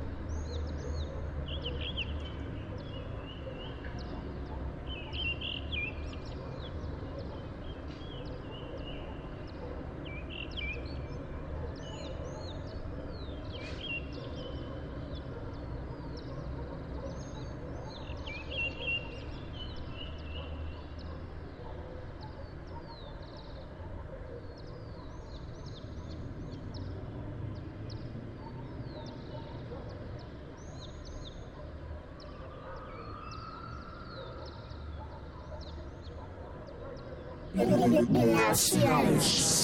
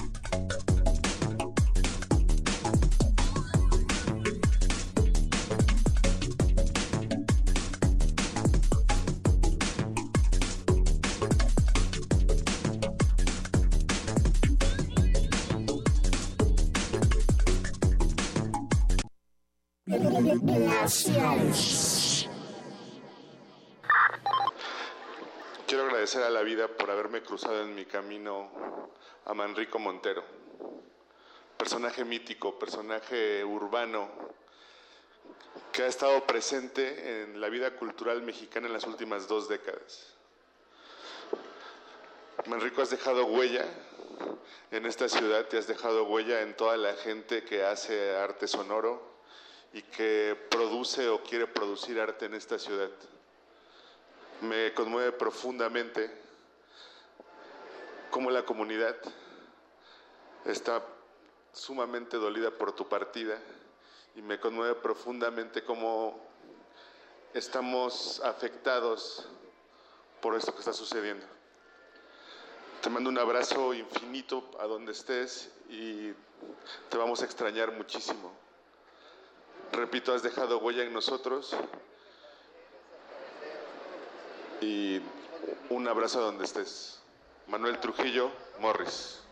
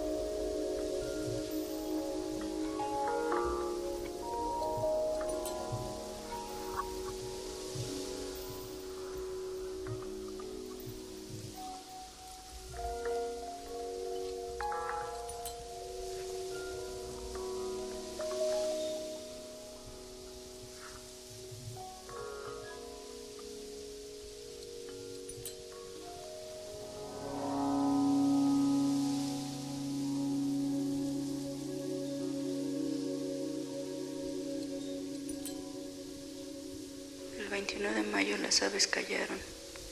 El sonido de los ortópteros neotropicales se desvaneció en el silencio que nos dejó tu partida. El cosmos se abrió y te recibió con doble bombo, mientras nosotros nos quedamos aquí aullando. Faltará más de una abrazoterapia para superar tu ausencia. Hasta pronto, querido Manrico. Siempre te vamos a escuchar. Mirna.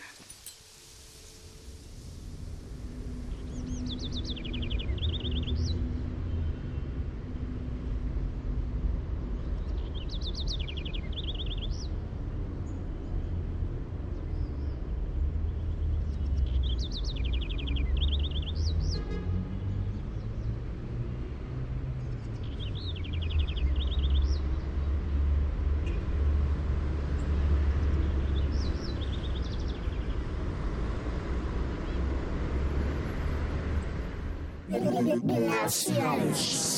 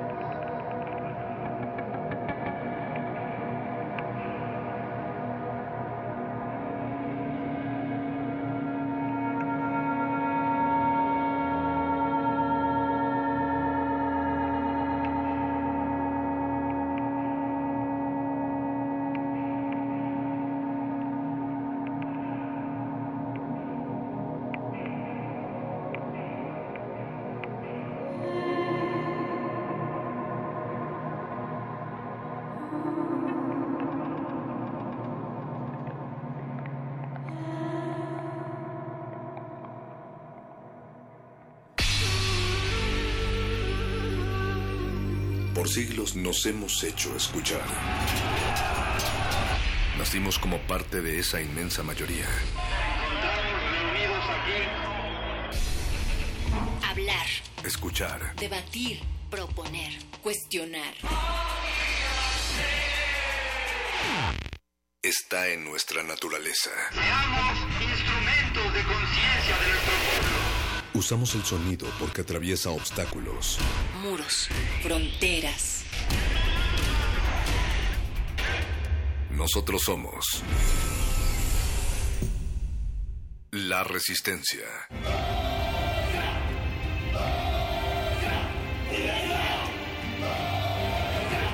Resistencia modulada.